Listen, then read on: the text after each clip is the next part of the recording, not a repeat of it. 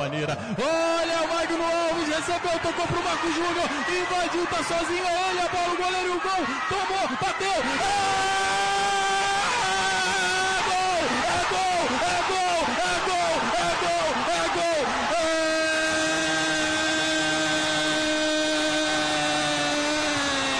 é tudo nosso, galera tricolor.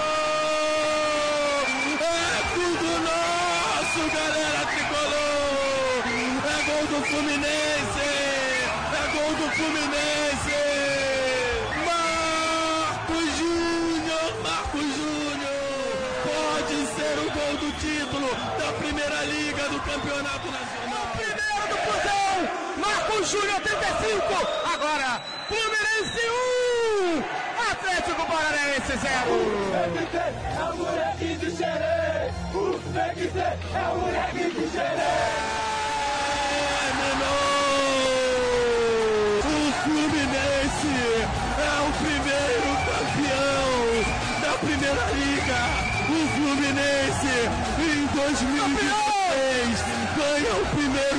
nacional. O Flusão é campeão. O Fluminense é campeão. Fluminense campeão da Primeira Liga.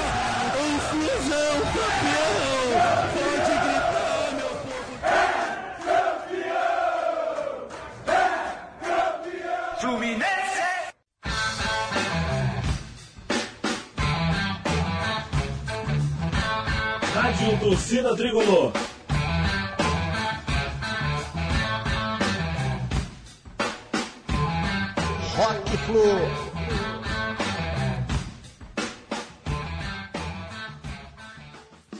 Saudações campeãs aí, minha gente. Mais um Rock Flu chegando aqui na área pelas ondas da Rádio TT, a rádio da torcida tricolor. Sou o Gustavo Valadares, ao lado aqui do Sérgio Duarte, como sempre acontece.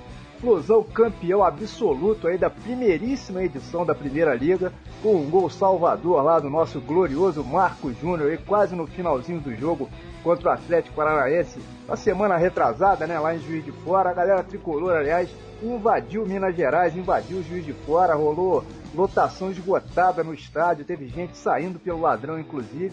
Uma conquista que foi realmente sensacional e que marca o início aí de uma nova etapa do nosso futebol, né, com os clubes pouco a pouco tentando, pelo menos, tomar as rédeas aí desse nosso futebol brasileiro. E coube aí o Fluminense, né, pioneiro como sempre, inaugurar essa nova fase aí com a Primeira Liga com uma baita volta olímpica que foi pelo menos virtual, né, já que não deu para se desfilar lá no gramado por causa de toda aquela confusão que rolou nas arquibancadas. Enfim, mas o importante é que faturamos o campeonato levando a taça definitivamente para as Laranjeiras, taça que por sinal, diga-se de passagem aí, é lindíssima, né? Que maravilha, né, Serginho? Talvez muita gente ainda não tenha se dado conta, né, cara? Mas esse é um título importante demais, vai ficar na história certamente, né, cara? Pois é, Gustavo, é uma conquista realmente importantíssima. O Flusão, como você acabou de falar aí, né, sendo pioneiro, como sempre, na vanguarda de tudo que acontece importante no nosso futebol. E acho até que parte da torcida, dos jornalistas e da própria opinião pública em geral ainda não se deu conta da revolução que a gente está testemunhando aí com o advento da Primeira Liga, que pelo que parece veio para ficar e tem tudo para ser o referencial daqui para frente, para os clubes começarem finalmente o processo de recuperação do futebol, né? Como um todo, acho que está na hora dessas federações e da própria CBF começarem a perder um pouco desse poder absoluto que elas têm, né? Afinal, quem tem que mandar são os donos dos espetáculos, dos clubes. Parabéns aí ao Fluminense, grande campeão. E parabéns, parabéns também a todos os outros clubes que participaram da formação da Liga, né? Quem agradece, podem ter certeza, é o futuro do, do futebol brasileiro. Bom, e para esse programa especial, Flusão campeão da Primeira Liga, estamos recebendo por aqui um convidado também super especial, Estou falando do nosso amigo aí, o Gabriel Pérez, que todo mundo conhece, né, lá da Flu TV. Ele que mesmo antes de se formar em comunicação e jornalismo, já militava, digamos assim, no ramo do jornalismo esportivo, né? Foi ele quem revitalizou, por exemplo, o canal Fluminense, criado em 2001. Canal que inclusive funcionou como berço para a criação de outros projetos, como a rádio e a TV Canal Fluminense. O Gabriel cobriu os jogos do Campeonato Carioca e o dia a dia do Fluminense durante muitos anos, desde 2003, né, quando ele já tinha em mãos o credenciamento que era necessário lá da SERD, né? Mais tarde foi convidado para ser um dos assessores de imprensa da gestão Peter Simpson, que assumiu o clube em 2011. Passou também pelo departamento de marketing, pelo Arenas, pelo Memória, participando ativamente aí do crowdfunding do Casal 20 Assis Rocha, um projeto que alcançou um sucesso tremendo, né? até que finalmente assumiu aí a produção da Flu TV programa de TV oficial do Fluminense, que tem uma qualidade sensacional e que é veiculado lá através da, do Premier Futebol Clube da Globosat. Isso geralmente acontece antes dos jogos, né, que são exibidos pelo canal, sem falar na sua mais nova criação, no seu mais novo projeto, que é a Rádio Oficial do Clube, que aliás estreou com o pé direito, né, com a transmissão justamente da final da Primeira Liga. Quer dizer, o Gabriel, acho que já passou por todos os departamentos do clube, né, Gustavo? Vou te contar, acho que pra você, Gabriel, só faltam três funções no Fluminense, cara. Goleiro, artilheiro e quem sabe aí de presidente. Quem sabe um dia. Seja super bem-vindo ao Rock Flu, cara, e saudações tricolores. Saudações tricolores, Sérgio, saudações Gustavo, saudações tricolores, torcida tricolor. É um prazer finalmente participar do Rock Flu. Eu que acompanho também com muito prazer, muito carinho esse projeto desde do início lá atrás. Já ouvi diversas vezes, diversos é, é, participantes. Sempre fiquei pensando, né? Porque essa conversa, esse convite já é bem antigo. Né? Falei, Poxa, quando, quando vai ser como for minha vez? Mas estou muito feliz em estar com vocês, conversar com vocês nesse momento e num momento especial, então, de título, né? Um programa especial de título. Fico mais feliz ainda. É, sobre seus comentários, realmente eu, lá dentro do Fluminense já tive a oportunidade de trabalhar em diversas frentes. O que para mim, é, por um lado, é, é, é, um pouco difícil, porque você, você meio que é, retrocede alguns aspectos às vezes para se encaixar em outros, mas por outro lado é muito positivo, né? Porque você tem uma visão mais ampla do processo como um todo, de comunicação, né? No, no geral, é, a minha linha de trabalho foi na comunicação. É, até quando eu trabalhei na memória, era uma linha de trabalho mais voltada para comunicação. Então é muito bacana porque eu, além de, de ter um, um conhecimento mais amplo do funcionamento como um todo da comunicação do Fluminense. É, eu também tenho uma entrada muito boa em diversos setores, em diversas áreas, né? Por já ter sido colega de profissão, de trabalho de diversos funcionários lá dentro do clube, né? Então eu me sinto realmente muito em casa dentro do Fluminense, desde antes de, de trabalhar diretamente no Fluminense, como você citou mesmo, né? Desde 2013 eu comecei a cobertura do Fluminense de, um, de, uma forma através de um projeto no canal Fluminense e, e, a partir daí que começa realmente a minha vida, a minha guinada, que eu decido minha vida profissionalmente, né?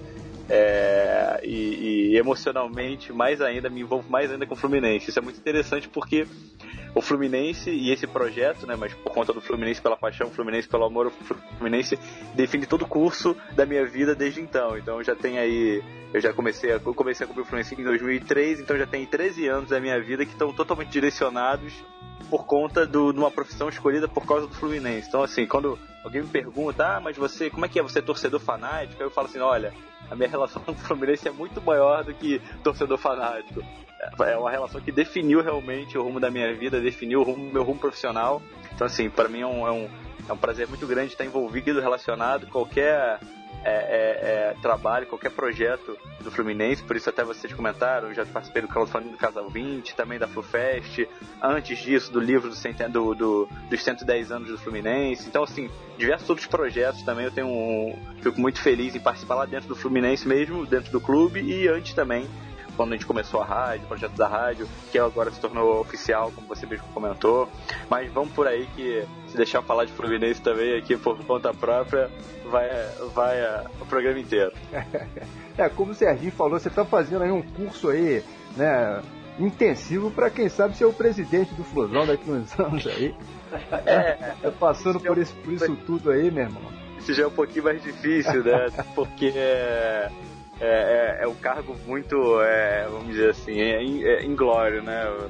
É, por mais que tenha toda a sua glória, mas ele é muito, é muito difícil, né? Digamos é, assim. Então é. a gente de fora a parte poxa, ser presidente, comandar o Fluminense, mas quem acompanha de perto, assim, sabe que um presidente, ele, ele abre mão da, de muita coisa, né? É, então, assim, tem, é uma... Tem que ter uma carcaça pesada para aguentar, né, mano? Foi demais, é. Que as pessoas brincam muito, né? Os amigos mais próximos, pô, é, você vive dentro do Fluminense, daqui a pouco vira presidente. Fala, calma, não é bem assim não. Primeiro que eu não tenho escopo para isso, é óbvio. Segundo que acho que nem se eu tivesse, tem que ter muita, tem que ter muita bala na agulha mesmo pra, pra assumir esse cargo. É, e goleiro, jogador não dá mais, né? Infelizmente. Até teve um momento da minha vida, todo mundo já quis ser jogador de futebol, né? Teve um momento até que eu já pensei, né? Em ser goleiro, justamente ser goleiro, mas uh, já passou. Hoje em dia não dá mais, já com 32 anos já. Só não faço ser técnico. Mas, Gabriel, já indo direto ao ponto aqui, cara, ao tema principal de hoje, essa conquista da Primeira Liga era mesmo fundamental, né, cara? Por todos os desmandos aí da Federação Carioca nesses, nesses anos todos, principalmente nesses anos é, mais recentes. E, e, eu digo que era fundamental porque o, o Fluminense é quem inaugura essa parada toda, né, cara? O primeiro campeão carioca foi o Fluminense lá atrás, em 1906. É, o primeiro gol em Copa do Mundo foi feito por um tricolor em 1930, né, no Uruguai. É, o Fluminense foi também o primeiro carioca campeão do mundo em 1952 e por aí vai, né? Se a gente for citar todos os exemplos, a gente fica aqui até amanhã de manhã falando da, da, da, desse pioneirismo do Fluminense em relação às conquistas. Quer dizer, além de ser só alegria, né, ainda temos as nossas alegrias antes das alegrias dos outros, né, meu irmão? É um negócio sensacional. Mas, mas, e aí, agora que o campeonato já acabou e a taça já tá quietinha lá nas Laranjeiras, o que é que você acha? A liga veio ou não veio para ficar, cara? Para 2017, o que, que você acha que vai acontecer?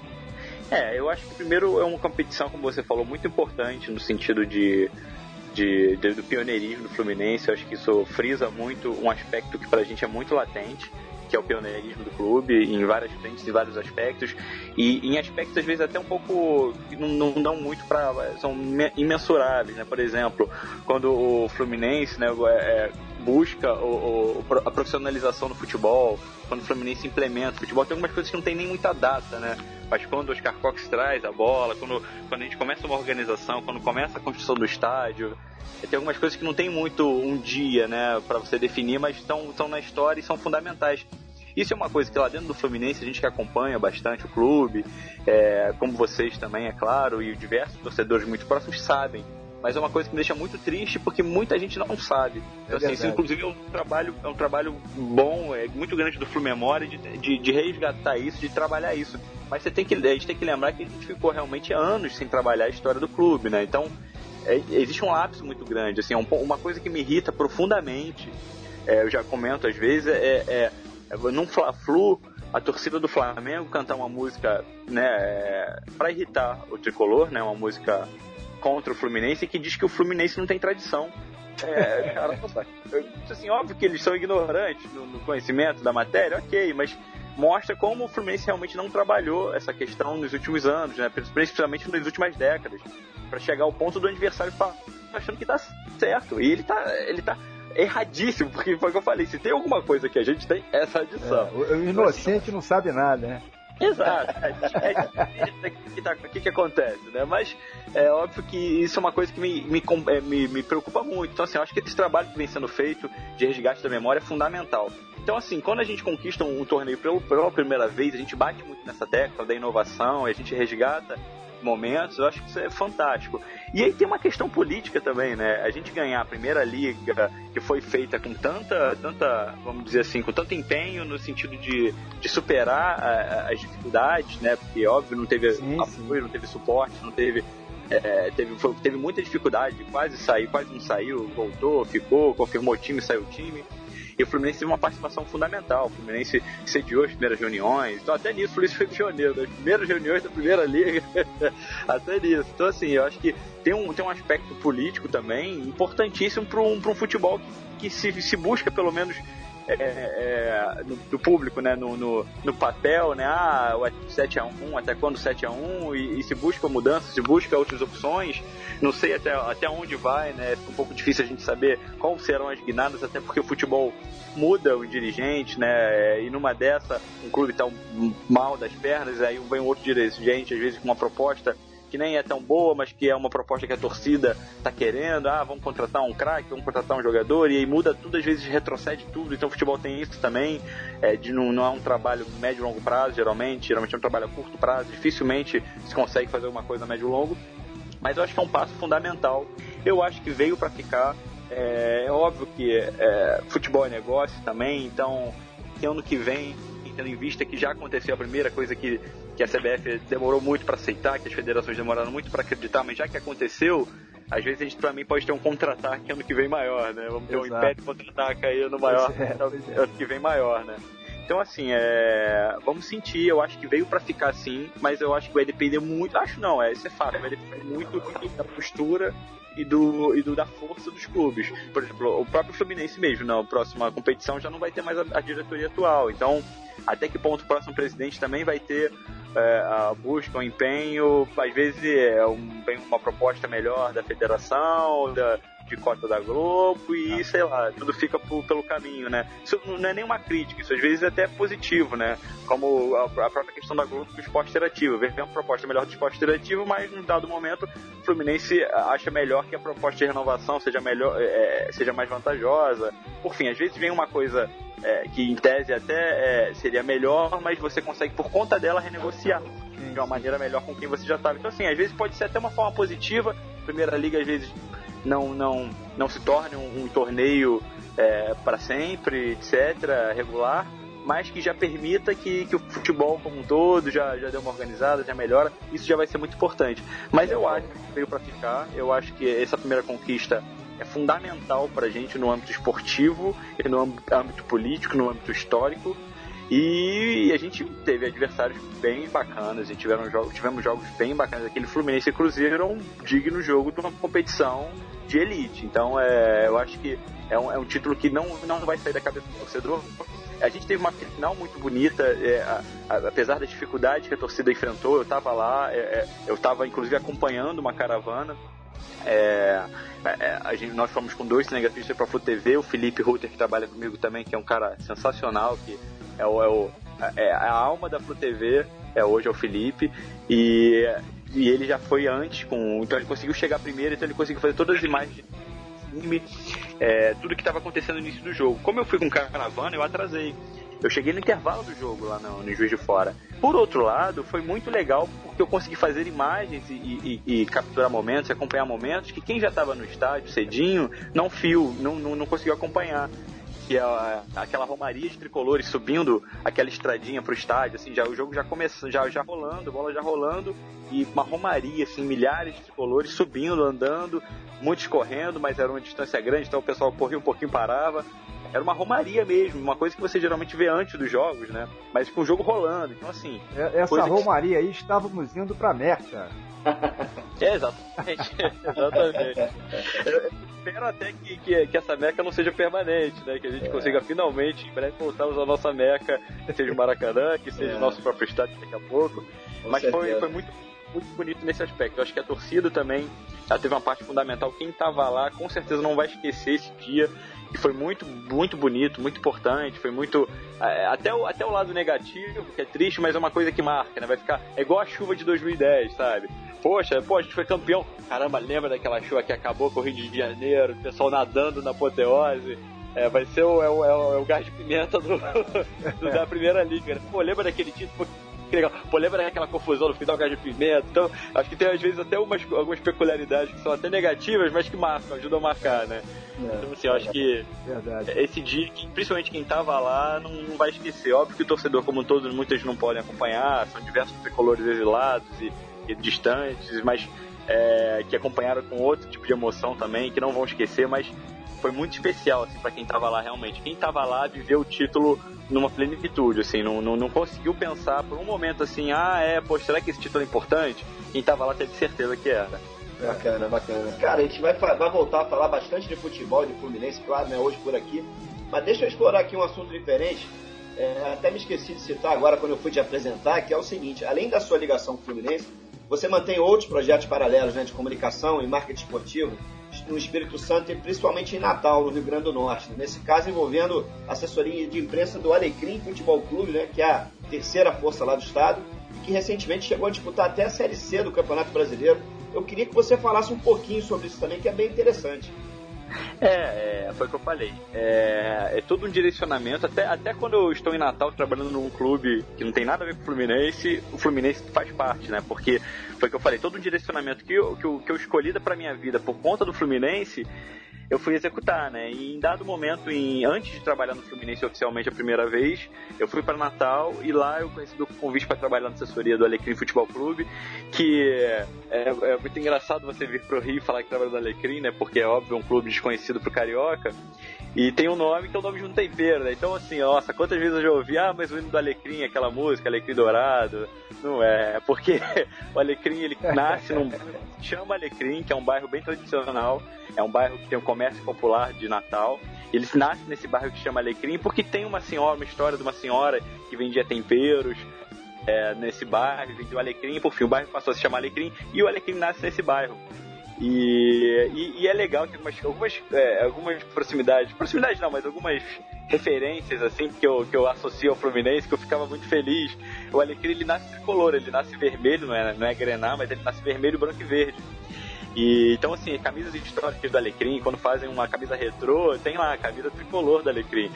E hoje o alecrim é só verde e branco, ele de partir um momento ele extingue o vermelho da, das cores, ele se torna um, um, um verde e branco mas ele lá na, na, história dele tem um vermelho. Então, assim, algumas camisas também que depois saem fazem referência. Inclusive, a segunda vez que eu trabalhei lá, a camisa tinha um vermelho bem, bem em destaque, assim, na camisa, né? Então, ficava bem tricolor.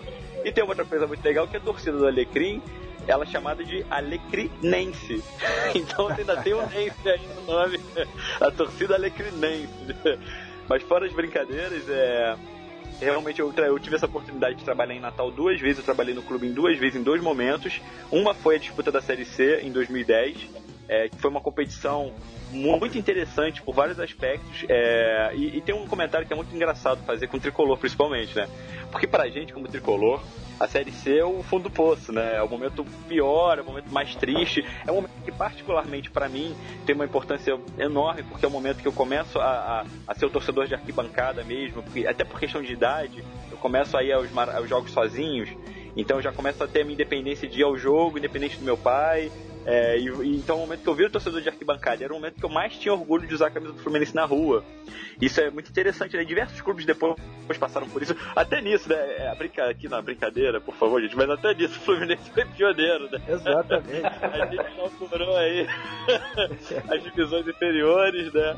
Enfim, a gente, a gente, mas é engraçado que posterior a isso, né? E, inclusive o Fluminense conseguiu números expressivos pra caramba, né? De transmissão naquela época, né? Por mais que seja um momento negativo, mas, mas até no lado negativo você tem algumas, alguns fatores interessantes, né? E as divisões inferiores, posterior a isso, começam a se valorizar, começam a se organizar, né? Começam a ver que, poxa, tem, tem alguma coisa aí para trabalhar, sabe?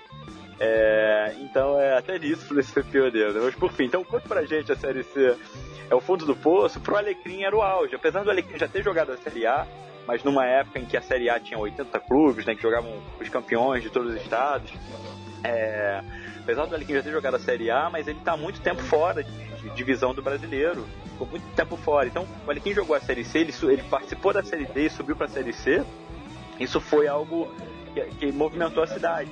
Eu costumo explicar para o Carioca que o Alecrim, lá em Natal, é como o América daqui. Apesar de lá ter um América também, que, que, que é rival do Alecrim, mas o Alecrim lá em Natal é como se fosse o América aqui. É o clube que todo mundo gosta, é o clube que, que, é o camarada, é o clube que também tem um lado ruim, isso é claro, né? Porque todo mundo gosta, porque também o, clube está algum tempo sem, sem aprontar, né? Exatamente. Mas eu tive duas oportunidades, eu trabalhei no clube na Série C, baixíssima estrutura, com baixíssimo orçamento, é, 2000, entre 2009 e 2010. É quando eu, o Daniel Cohen me chama para a primeira equipe de comunicação do Peter eu volto pro, pro Rio de Janeiro para trabalhar no Fluminense mesmo. Até então já tinha, só tinha trabalhado cobrindo o Fluminense pelo canal Fluminense, eu não tinha trabalhado no Fluminense. Aí lá em Natal ainda tenho a oportunidade de trabalhar com esporte interativo, na primeira Copa do Nordeste. Eu também, além do Alecrim, eu também tive outros trabalhos lá legais também com assessoria de imprensa. E, e, e, eu sigo, volto a segunda vez para o Alecrim. Em 2012, eu espero o Fluminense ser campeão. Recebo um convite para voltar para o Alecrim. Nessa época, eu estava no marketing, ou no Fluminense, estava no Fluminense. E, mas no final, na reta final do campeonato, eu participei de bastante ação do marketing, que o Fluminense prestes a ser campeão. Eram diversas ações, tricolor em toda a terra, é, vou ver o Flu, tinha muitas ações, eu acabei que eu fiquei, me aproximei mais ainda do marketing nessa época. E, e aí eu, eu recebo um convite para voltar para o Alecrim já no outro momento. O presidente inglês gringo decide virar presidente do Alecrim, o presidente não, o dirigente, né? Ele decide virar presidente do Alecrim e, e ele decide investir pra caramba no clube. Então, assim, é um outro momento que eu volto é, já convidado como para ir para o Alecrim, mas estando no Fluminense. Então, assim, é para mim profissionalmente também foi muito interessante. Que eu cheguei no Alecrim com outro status, digamos assim. Claro. Então, claro. para é. empresa potiguar. Então, rendeu muito também de outra maneira. E foi um ano muito bom, apesar de ter sido um projeto que não, não durou muito tempo, mas foi um ano muito bom que o Alecrim ganhou o, o campeonato sub-20. É, de juniores, foi campeão em cima do América, foi uma campanha excelente, foi muito bonita. E a gente, o Alequim foi a primeira vez para a Copa São Paulo de Futebol Júnior e a gente ainda deu a sorte da sede sem Santos, que é uma sorte e um azar, né? Que a gente pegou o Santos, mas pelo menos a sede sem Santos foi muito bom porque você estava ali num, num, local que tinha muita, muita imprensa, que tinha muita divulgação. É, às vezes você joga numa sede muito isolada, é óbvio que o Fluminense sempre vai ter divulgação, mas o Alecrim não. Então, se você joga numa sede muito isolada e não pega nenhum clube grande, às vezes você esportivamente até tem mais chance, mas você não tem divulgação nenhuma. Então, pelo menos a gente teve a vantagem de estar numa sede grande, organizada, né? Então a gente jogou os três jogos na Vila Belmiro, é, na estrutura, usando a estrutura do Santos.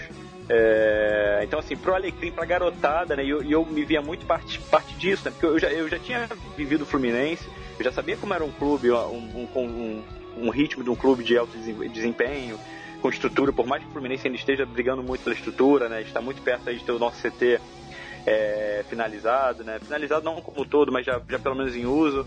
É, mas eu já tinha, já tinha muito esse, esse, esse, essa visão de um clube de alto desempenho, de um clube grande, né? E a garotada, imagina a garotada do Alecrim, muita gente do interior, assim, do Rio Grande do Norte, muita garo, muito garoto, assim, que, é, vivendo aqui, vivendo o sonho, sabe? Então, assim, foi, foi um momento muito legal, assim, de... de é, isso, é, isso, é, isso é muito legal. Exato, porque, assim, é diferente da garotada do Fluminense, porque a garotada do Fluminense, eles já passaram por tanta peneira, por tanta, por tanta coisa, que eles já estão mais cascudos, sabe? Eles já estão... É, é, eles já sabem que eles estão encaminhados. Até que se não der certo no Fluminense, muito provavelmente ele vai ter uma chance no outro clube. E ele pode até não ser um craque, mas ele vai seguir uma carreira. É, é, é já está encaminhado. O cara que está no Júnior do Alecrim, ele não tem certeza de nada na vida. Então, assim, e a gente foi o que eu falei: a gente pegar uma sede de Santos, a gente tem uma estrutura de, de Santos, a gente vê os meninos entrando em campo na Vila Belmiro, teve um, teve um ar, assim, muito bacana para mim. Então, assim, isso para mim também, profissionalmente, é muito legal porque me dá um, me dá um parâmetro, sabe? É muito comum é, você trabalhar em clube grande, não, não na parte esportiva, mas na parte de comunicação. Não existe uma, uma, uma um projeto de, de, de carreira, né? É. Você trabalha em comunicação de clube. Então, assim, geralmente as pessoas são convidadas e elas começam já trabalhando naquele clube, que seja um pequeno ou seja um grande. Então, geralmente quem está em clube grande não tem uma vivência de clube pequeno, não sabe como é que é, é, a realidade do futebol, que é a maior parte. Né? A gente acompanha os grandes, mas 95% da realidade do futebol do Brasil não é aquela. É uma realidade muito diferente. Então, assim, isso para mim, também profissionalmente, me dá um laço bacana de saber que existem duas realidades bem diferentes. Ah, mas, resumindo, eu, até hoje eu mantenho, óbvio, uma proximidade muito grande com o Alecrim é, mas hoje em dia no Alecrim mesmo eu nem tô mais com, com, com, participação. Eu tô com um projeto paralelo que a gente tem sim entrada no Rio Grande do Norte, mas a gente está com entrada principalmente no Espírito Santo. Então é um outro clube também que a gente está lá, que é o Thiago Trindade, inclusive, que, que também já foi, que é tricolor também, é alucinado, meu sócio nesse projeto, é, que já também trabalhava para o canal Fluminense, escrevia, depois ele se tornou comentarista da rádio cara que sempre soube muito de futebol, um cara super antenado, que sempre mandou muito bem, sempre se destacou e desde muito novo. Era engraçado porque ele era bem mais novo do que eu, sei lá, 5 anos, e, e ele já entrou no site, um cara de menino, um cara de criança, mas voando, né?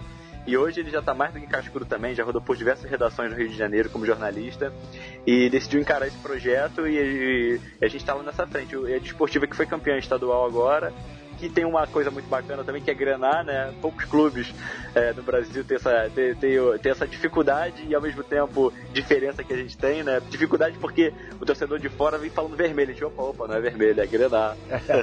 e ele é grenar, né? Então, e teve um dado momento que a desportiva tinha até um verde também no uniforme, então chegou a ser quase tricolor também.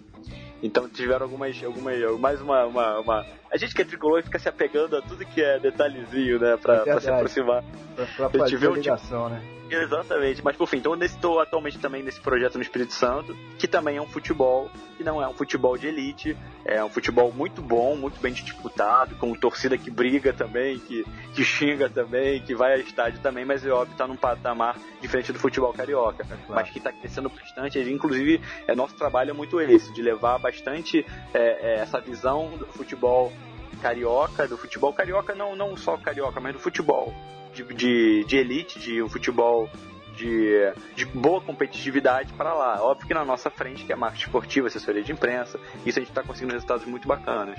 Mas é. atualmente, então, eu trabalho em algumas frentes. Eu estou hoje realmente na produção da Flu TV, é, produção, reportagem, também filmo, também edito, a gente tem que trabalhar em todas, mas a minha função realmente é ser produtor e repórter da Flu TV, que é um trabalho que eu sou apaixonado por fazer, é, já estou há mais de um ano, quase um ano e meio nesse cargo, e encaixou assim perfeitamente, é, tudo, tudo convergiu de uma maneira muito legal, a gente, inclusive, é, não está só mais fazendo o programa do, do Premiere, a gente também já está já englobou também o material de Facebook, se vocês repararem até material que tem entrado nas mídias sociais, eu digo Facebook, mas é mídias sociais como um todo.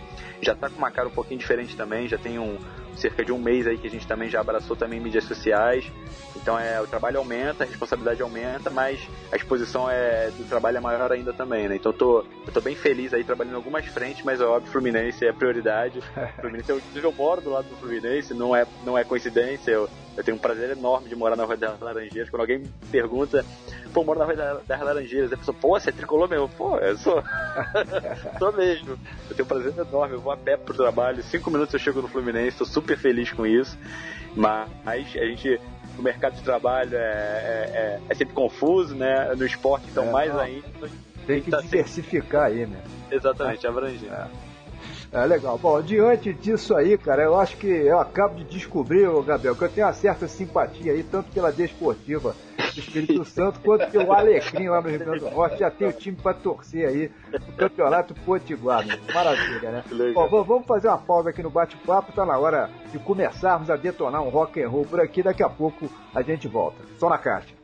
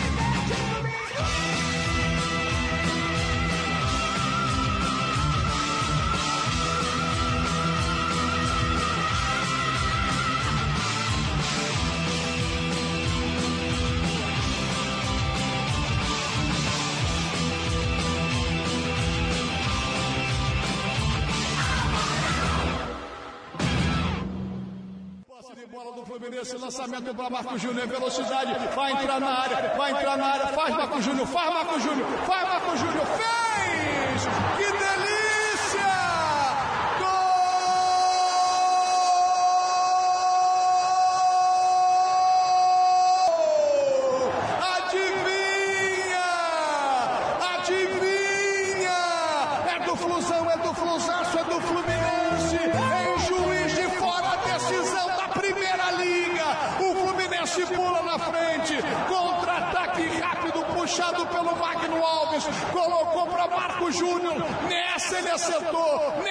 protegeu, nessa ele tocou certo. A bola é entre as pernas do Everton, que nada, nada pode fazer a não ser buscar a bola no fundo do gol do Furacão. No fundo do gol do Furacão. Quando eram jogados 35 minutos de luta, segundo tempo de jogo, o Fluminense bota a mão primeira liga, pioneira para o futebol do Brasil. O Fluminense está sendo pioneiro. Agora no placar eu confirmo para você. Nacional. Fluminense 1, Marco Júnior 35, Atlético do Paraná.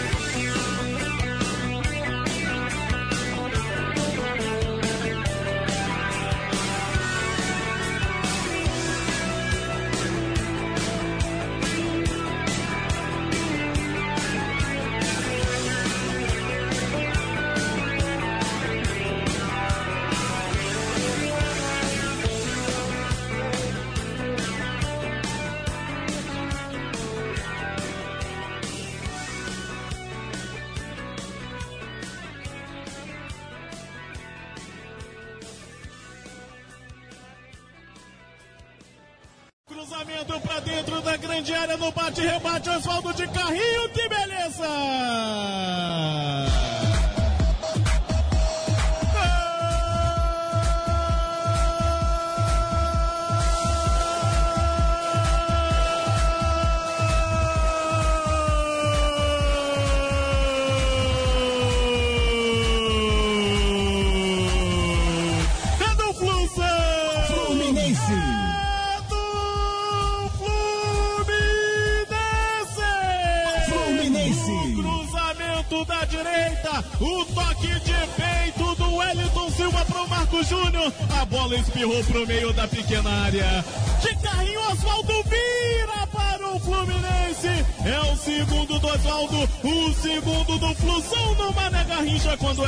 Passados 15 minutos da segunda etapa, Oswaldo, camisa 17,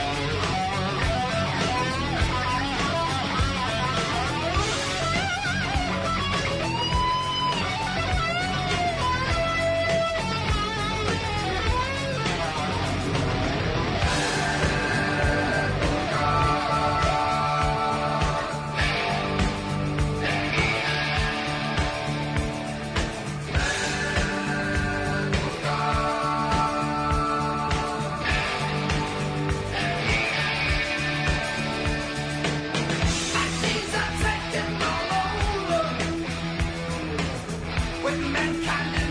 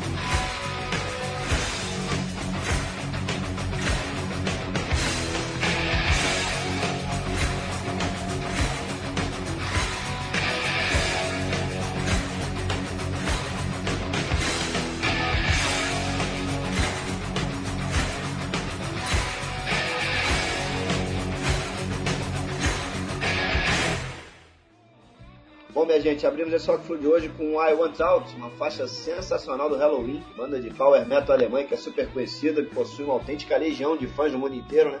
incluindo, claro, o Brasil, onde já tiveram por várias vezes.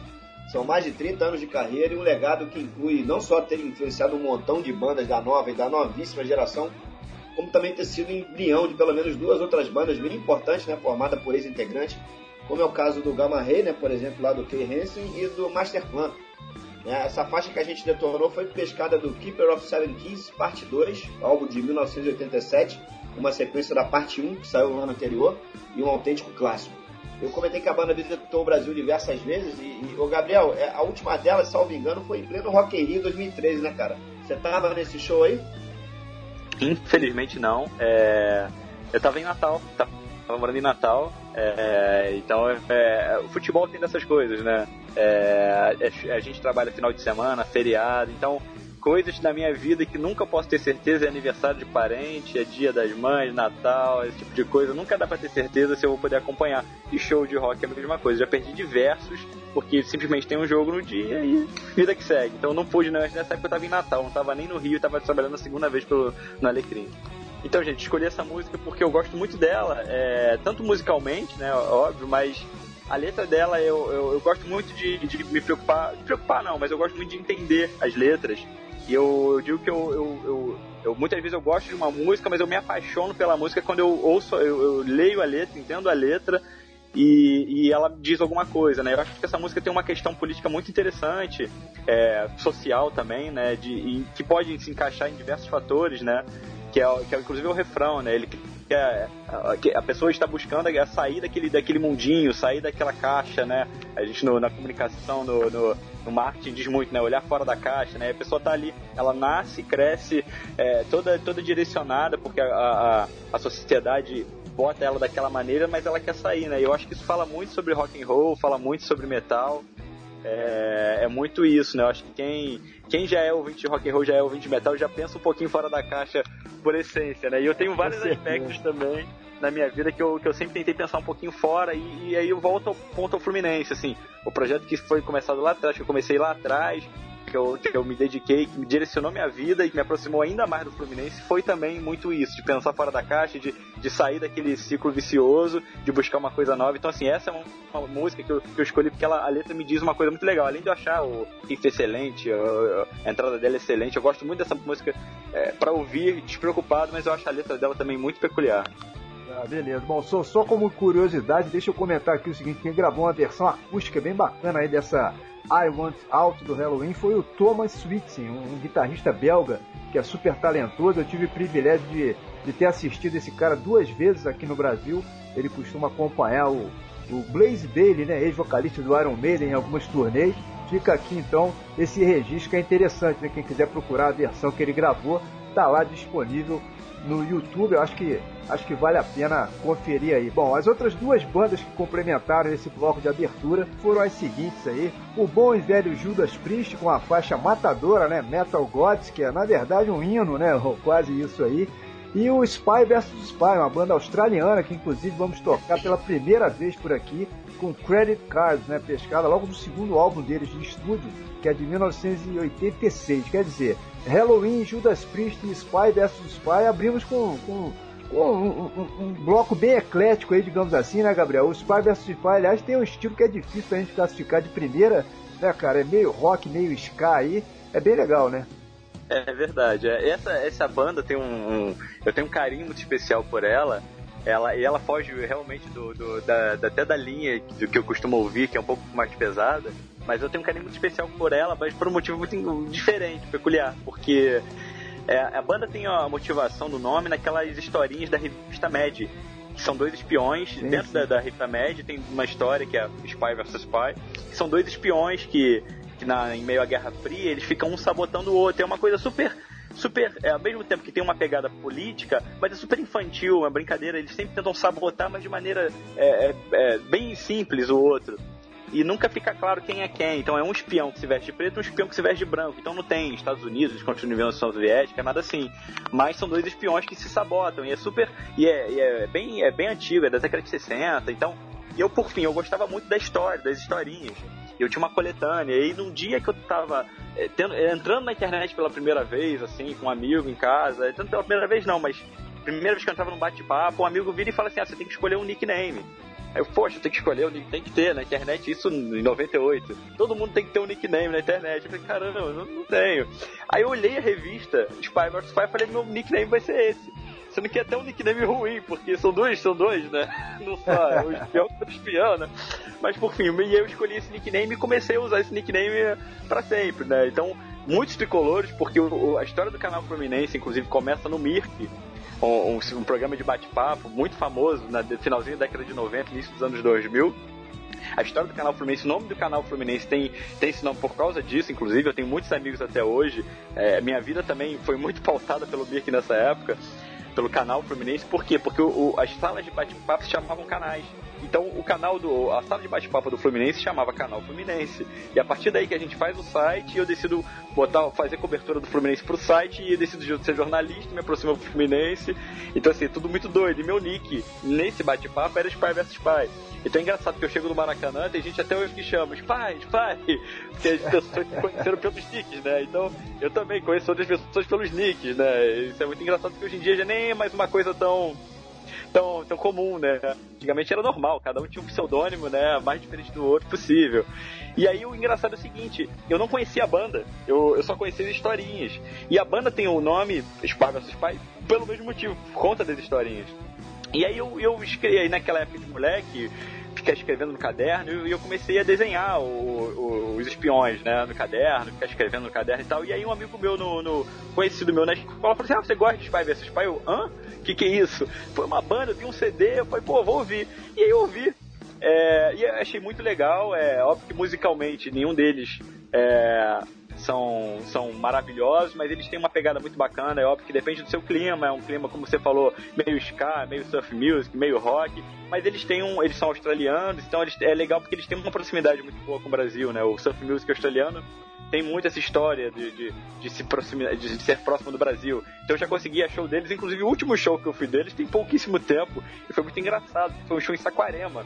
Eles fizeram um show em Saquarema, fizeram uma turnê é, ano passado, 2015, e passaram por Saquarema. E Saquarema é um ovo, né? Só que minha família, parte da minha mãe, mora em Saquarema. Eu falei, não, eu não posso perder um show dos Pais em Saquarema. E foi no Saquarema o futebol foi pro show, inclusive. Então, assim, foi um show muito engraçado, que aconteceu de tudo, assim, sabe? Os caras não pagaram o cara do som. As duas primeiras músicas, o, o cara do sistema de som cortou o microfone. Então, as duas primeiras músicas foram só o instrumental. Mas, cara, foi tão doido, assim, teve gente brigando com garrafa na minha frente. Mas foi tão doido que eu, até na época eu fiz uma brincadeira, que eu tinha acabado de voltar do Rock in Rio, tinha ido no Metallica. E é óbvio, uma organização de Rock in Rio, um festival gigantesco. E dias depois eu fui no Spy vs Spy do Saquarema Futebol Clube. Eu fiz até um post no Facebook brincando. Assim, pô, Spy vs Spy é muito melhor que Metallica no Rock in Rio, sabe? Mas brincando pela, pela peculiaridade, pela, pela, pela graça que foi ver o show dos, dos caras australianos embrenhados lá no meio de Saquarema, mas é, e essa música em especial também tem uma, eles também têm uma, essa pegada política, né? A Austrália também, é, muitas bandas dos anos 80, né, tinham, tinham pegada política bem importante, porque eles passaram por diversas questões também sociais. Então, eles também têm uma pegada política que isso me atrai também na música. Quando a música é, tem uma, uma é um grito de guerra de alguma forma, é um grito de de, de luta, isso também sempre me atrai na música. É isso que eu falei da letra também, né? Às vezes a música, a melodia é muito bonita, mas a letra que me apaixona. Essa música tem uma pegada política legal, então assim, a banda acabou que é uma banda que é, ela, ela reflete um pouco com uma parte da minha vida, não é longe de ser minha banda preferida, mas é uma banda que eu tenho um carinho muito grande desde então eu achei que valia a pena citar ela nesse programa tão importante também. Ah, legal, cara. E Judas, como vocês mesmos citaram, um hino, Metal Gods, é, e ela também tem uma letra muito legal, né? Eu gosto muito de ficção científica, é, sou apaixonado por, por, todos os filmes, até bem famosos também de ficção científica, mas Exterminador do Futuro é um filme que sempre me atraiu muito, essa ideia do apocalipse, óbvio também outros, né? Outros, outros, outros filmes e livros com futuros distópicos também, 1984, é, diversos me atraem bastante. E e, esse, e, essa música ainda tem uma letra que é quase um Exterminador do Futuro, no futuro distópico também, né? além de ser um hino, de você também ter um metal que, que, que na letra é um pouco mais o metal, o metal mesmo das máquinas, né? Mas você também tem o metal que é a música, então essa música pra mim, eu acho que é um, é- ela representa bastante. Tendo que escolher uma do Judas, acho que essa música representa bastante também o, o, o que eu curto na banda, que é uma banda pra mim que é muito importante também, é uma banda também que me abre horizonte também quando eu começo a ouvir. É, então é. Que também acho que valia a pena fazer o registro, uma música também que eu acho tão, bonita, tão, é, tão forte, né? E que é tão importante até pro mundo da música. Legal, legal. Bom, mas mudando um pouco o papo aqui, cara, na abertura do programa a gente comentou rapidamente sobre a participação aqui do Gabriel lá na Full TV como produtor. Mas na verdade você atua como repórter também por lá, né, cara? Eu queria que você contasse aqui pra gente, primeiramente, como é que surgiu o projeto, né? E também quais foram até agora os melhores momentos, digamos assim. Quem foi que você entrevistou, por exemplo, que te marcou mais e quem foi que deu mais trabalho? É, realmente, o, projeto ele começa é, em 2014, se eu não me engano. É, o Premier FC, por conta dos contratos com a Globo, dos clubes com a Globo, é, os clubes têm direito a ter um programa no, na grade do Premier FC, é o Premier que paga, isso até é, legal, é, porque dentro de política de clube sempre tem, você se ouve muita coisa, você ouve muita coisa, né? É, é, alguns tricolores, inclusive, às vezes vêm falar alguma gracinha, e é sempre muito difícil porque você sabe que você é tricolor alucinado, que você dá seu sangue pelo seu clube, você dá o seu trabalho pelo seu clube, então você consegue unir o útil ao agradável, mas tem gente que vê justamente o inverso, né? Ah, não, ele não é, é, ele não tá fazendo é, mais e melhor porque é o clube dele, não, ele tá se aproveitando do clube. Então isso é uma coisa que é sempre um pouco chata, mas é uma coisa que é inerente a trabalhar dentro de futebol. Isso sempre vai acontecer. Então eu já tenho que estar acostumado. Mas então é uma coisa, um fator interessante que quem paga esse projeto é o Primeiro FC, a Globosat. Então é um projeto que além de ser super legal, o Fluminense não gasta nada. Então é só ganha, é um ganha-ganha pro Fluminense. Ele ganha um espaço no Primeiro FC, ele ganha esse material audiovisual, que inclusive agora, como eu falei, tá entrando também nas mídias sociais. E, e aí ele não gasta nada. Então, pô, não tem, não tem o que, o que dar errado. E eu comecei nesse eu, o projeto é de 2014, começou com uma galera pô, ótima também, o Eduardo Albuquerque também, o Lucas Sodré, uma galera que botou esse projeto para vingar lá atrás, conseguiu fechar todo o contrato. E depois, o, o, o que que acontece? O, o Fluminense ele tem que escolher uma produtora que vai ser responsável por executar o projeto. E quem paga é o primeiro FC, essa produtora. E aí tiveram algumas mudanças de produtora. E aí pro finalzinho de 2000 e, é, finalzinho de 2014, eles queriam mudar o, o formato. Queriam fazer um formato um pouco mais dinâmico, porque o programa estava quase um documentário. Cada programa era tipo um documentário. Só que o programa é quinzenal, às vezes não tinha tempo de ter um assunto muito bom. Então um programa ou outro ficava muito bom, outro ficava não ficava tão bom. Então eles queriam fazer uma coisa mais homogênea e, e com, com, com uma pegada um pouco mais dinâmica, com quadros. E, e aí foi quando eles perceberam que eles precisavam de alguém para produzir isso. Porque não adiantava ter só a equipe técnica, né, digamos, não adiantava ter só o, o cinegrafista, por mais que, foi o que eu falei, o cara que tá hoje lá, o Felipe, ele é jornalista, ele tem um puta no conhecimento, mas ele tá, vai estar mais preocupado com a parte técnica, Claro. muitas vezes, claro. do que, do que procurar a pauta, né, do que pensar na pauta. Então foi quando eles Tem que ter um planejamento, né, cara? Exatamente, porque as ideias não, não- Por mais que muitas aconteçam, né? Como a primeira liga a gente foi campeão, isso vira pauta, é óbvio. Mas muitas vezes, em muitos momentos, não tem um factual para trabalhar. Você tem que buscar uma pauta, tem que buscar um personagem. E então me chamaram para fazer a produção e reportagem. Então hoje as minhas principais funções são pensar no programa, pensar nas pautas, sugerir as pautas, conversar, discutir lá dentro, defender as pautas às vezes que eu acho que são mais importantes, é óbvio que nós decidimos em conjunto, então não sou eu que decido sozinho, e depois fazer a parte de entrevista. Então as entrevistas são, todo, são todas eu que faço, por mais que eu não apareça. A gente tem uma proposta de programa em que o, o entrevistador, né, o repórter, ele nunca aparece, só aparece o, o, o, o entrevistado dando as respostas. A gente monta o programa dessa maneira. Isso pra mim é uma vantagem, inclusive, que eu posso deixar o cabelo crescer, posso deixar a barba grande. Quem me viu recentemente sabe que eu tô com cabelo grande e barba grande. Eu não apareço na- nunca na tela. Então pra mim é ótimo que eu posso ter, inclusive, manter meu visual sem preocupações com TV. E a gente faz eu faço as entrevistas e hoje em dia eu também ainda filmo e edito, mas mais filmo do que edito. Editar realmente é na, na última instância, quando tem uma necessidade, é, mas eu filmo bastante também. Então, assim, toda a pauta que a gente vai fazer é uma visita ao CT. O Felipe, é o, o Felipe Rotter é o principal cinegrafista, ele é o cara que é, ele, inclusive ele é diretor de, de fotografia também. Então ele tem a parte toda visual, a preocupação visual toda com os ângulos, com é toda dele, e eu vou filmando também, fazendo detalhe, eu vou fazendo uma segunda câmera, fazendo um apoio. E aí na hora da entrevista paro, paro de filmar, faço a entrevista, depois volto a filmar e a gente senta e edita junto. Ele bota mais a mão na massa, é claro, eu às vezes dou uma, o meu espetáculo, boto uma mão um pouquinho também para editar um pouquinho alguma coisa ou outra. Mas funciona mais ou menos assim. E a gente já passou por diversas situações, porque a gente tem alguns quadros que são quase fixos, né? Como o Tricolor de Coração, que a gente entrevista é, pessoas que, que são conhecidas, né? São famosas. E a gente teve o prazer de falar com vários deles, Tony Platão, Ana Paula Araújo, Cacá Bueno, Rogério Skylab. E a gente tem perfis muito diferentes, né? Que é muito interessante, muito engraçado. Por exemplo, é, entre as entrevistas muito boas que surpreenderam de certa forma, porque assim, o Tony Platão, por exemplo, foi muito legal, foi muito boa a entrevista, mas é um cara que ele, ele sempre fala sobre o Fluminense, né? Ele sempre, sempre tá conversando sobre o Fluminense, então as pessoas mais ou menos já conhecem, né? Por mais que ele tenha histórias maravilhosas, como a história do Renato Gaúcho, aquele negócio, a história do 7, no, no, na final de 95, ele tem uma história muito boa, que eu não vou entrar agora porque a história é longa, mas é muito boa. Mas é, é um cara que queira ou não queira, ele já tem as histórias que as pessoas já conhecem mais, né? Mas eu, por exemplo, o Cacá Bueno, pra gente foi muito legal, porque ele, ele se abriu muito, foi uma entrevista que ele se abriu muito, e, e foi uma entrevista, acho que a primeira entrevista que ele fala no Fluminense, pro Fluminense, depois do pai dele ter assumido que é flamenguista, que o Galvão Bueno assumiu que é flamenguista, né? Ele ficou muito tempo sem assumir, não dizia o time, então o Kaká, por consequência, não podia falar sobre isso. Então ele pôde falar com a gente sobre essa questão, e aí ele pôde levantar coisas muito legais, que, que nunca tinham sido ditas, assim, em relação ao Fluminense. É, por exemplo, essa dificuldade que, que, que, que, o, que o pai dele tinha, né? Dele ser tricolor e o pai flamenguista. Ele, inclusive, ele, tem, ele faz um meia-culpa. Ele até fala assim, poxa, isso é uma tristeza até que eu tenho. Eu nunca pude ter com meu pai essa, esse lado de estar no estádio junto, de depois de um jogo comemorar junto. E aí, e ele tem um filho agora, né? E, ele, e ele, o filho dele é novinho, deve ter um, dois anos. Ele fala assim: Não, meu, meu filho não vai ser assim. Meu filho já vai, acompanha comigo ao estádio. Meu filho vai ser tricolor, porque eu quero ter isso com ele. Então, assim, por mais que a gente fique super feliz do Cacá Bueno não ter sido virado flamenguista, ter sido tricolor, mas é, é, é, pertinente pra caramba você parar a pensar, né? Ele mesmo tricolor, ele mesmo super feliz, super satisfeito de ser tricolor, também tendo a raiva dele de rivalidade do Flamengo, que é normal, mas ele faz uma meia-culpa de pessoas, poxa, caramba, mas que sacanagem que eu fiz com meu pai, né? É, mas, na verdade, mas na verdade a culpa, a culpa aí é do, é do Galvão, a né? Do pai. A culpa é do Galvão. Exatamente. A culpa não é dele, a culpa é do pai, é claro.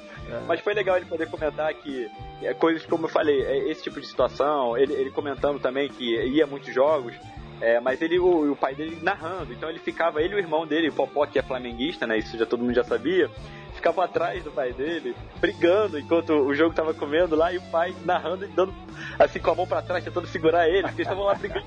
Um por causa do Fluminense, outro por causa do Flamengo, né? Então, são coisas que ele antes não podia entrar muito no tema, não, nem queria entrar muito no tema, porque era uma coisa um pouco mais escondida, né? O time do pai, ele respeitava isso, mas agora ele pôde entrar. Então foi uma entrevista muito legal. Eu já tinha entrevistado o Kaká antes, já tive com o Kaká em outros momentos, mas essa entrevista eu achei muito legal porque ele podia ir um pouco mais desse lado família, coisa que ele geralmente não fazia. Até porque, justamente pelo pai dele ser o Galvão Bueno e, e não dizer o time, ele, ele meio que evitava. Então foi muito legal nesse aspecto, me surpreendeu bastante. Ficou muito boa.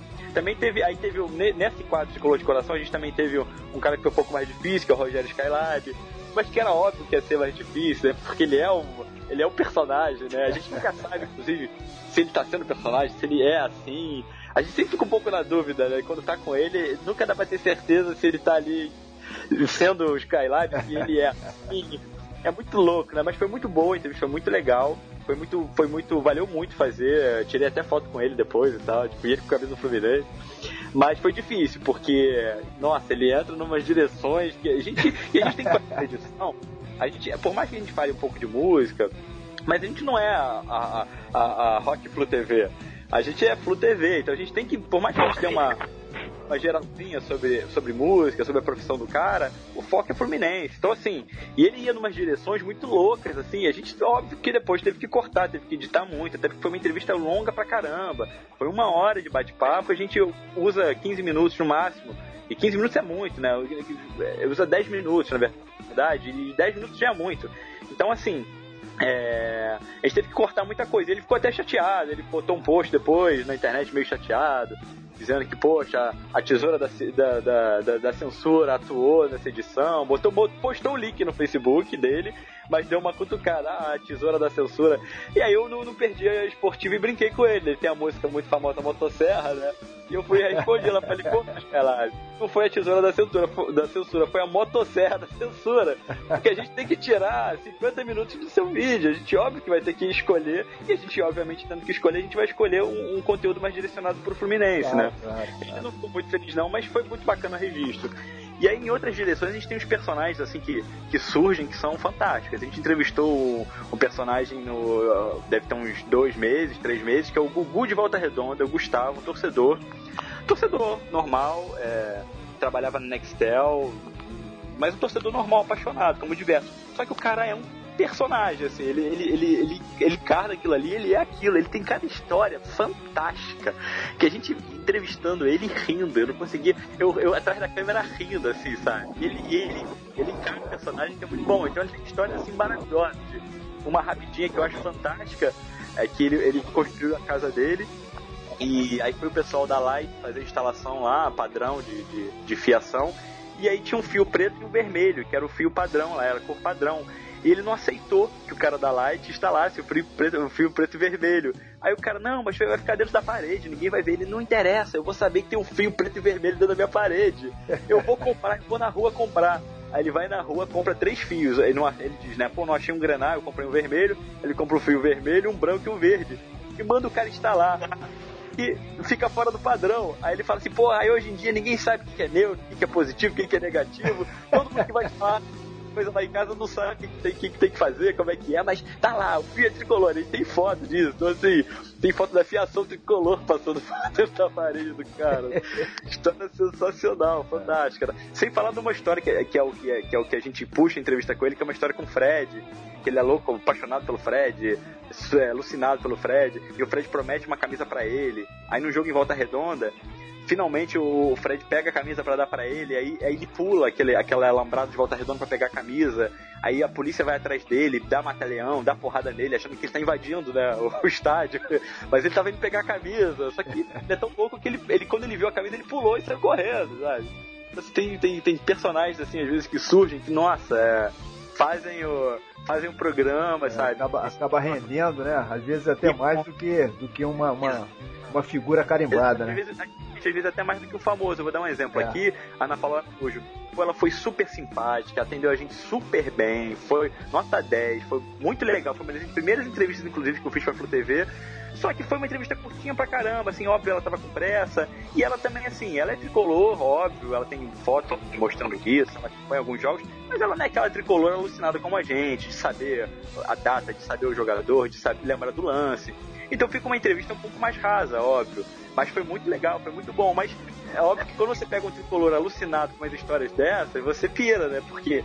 E você entende o cara, você sabe, você, você, você pensaria o mesmo, assim, eu, eu acho que eu não faria isso, mas eu também ficaria irritado com a fiação preto e vermelho, sabe? Você entende cara, então você, poxa, a história, é, a história fica mais verossímil ainda porque você pensa, caramba, eu também, também ficaria puto, Mas então, então a Flu TV permite a gente explorar diversos personagens e, e isso é uma coisa muito legal. Além, óbvio, do, do, do próprio futebol profissional, a gente entrevista muitos atletas, muitos jogadores. Entrevistas muito legais que a gente fez recentemente com o Gustavo Scarpa, com o Marco Júnior. Gustavo Scarpa é um cara que realmente surpreende pela simpatia, é um cara que bem esclarecido, ele fala bem também. Realmente é um atleta que fora de campo, além do que em campo ele faz muito bem, atleta que fora de campo ele representa muito bem o Fluminense, é, até com, como um ídolo mesmo, né, da garotada, é um cara que dá muita atenção, ele participa dos eventos, das ações. Recentemente ele fez uma visita agora ao Inca, então é um cara que realmente ele tem um- uma coisinha de especial, sabe? Um pouquinho além do, do só do- simplesmente do atleta que a gente está tão acostumado a ver. E também entrevistamos o Marco Júnior, também uma história muito legal de superação do Marco Júnior. E também é um cara também que é divertido, ele tem aquela brincadeira do apelido Resolve, né? Também sempre fica legal.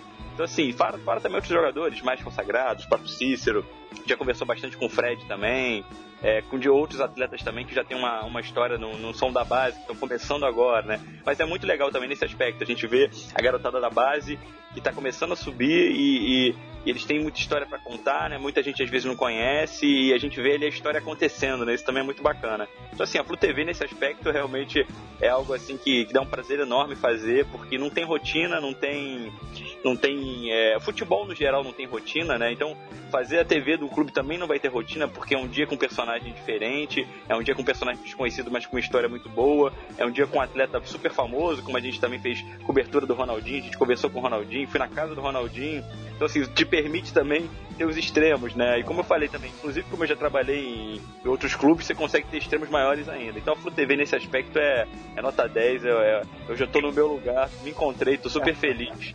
Legal, legal. É, é, é, uma cachaça, né? A gente vai aproveitar esse embalo aí para falar também sobre outra cachaça, tenho certeza que é outra, outra coisa bem legal, que é a rádio oficial do Fluminense, como já a gente até já comentou rapidamente aqui hoje, estreou justamente fazendo a transmissão da final da Primeira Liga, né? Lá em Juiz de Fora, quer dizer, já começou aí com o pé direito, né, o Gabriel? A, rede, a rádio é, é pé quente aí. Mas fala pra gente um pouquinho sobre a equipe, cara. Quem é que narra, quais os repórteres, como é que qual é a equipe lá da, da rádio. Acho que é legal a gente dar os créditos, né? Sempre, né, cara? A vinheta com a narração do gol do Marcos Júnior, por exemplo. Também o final da partida, né?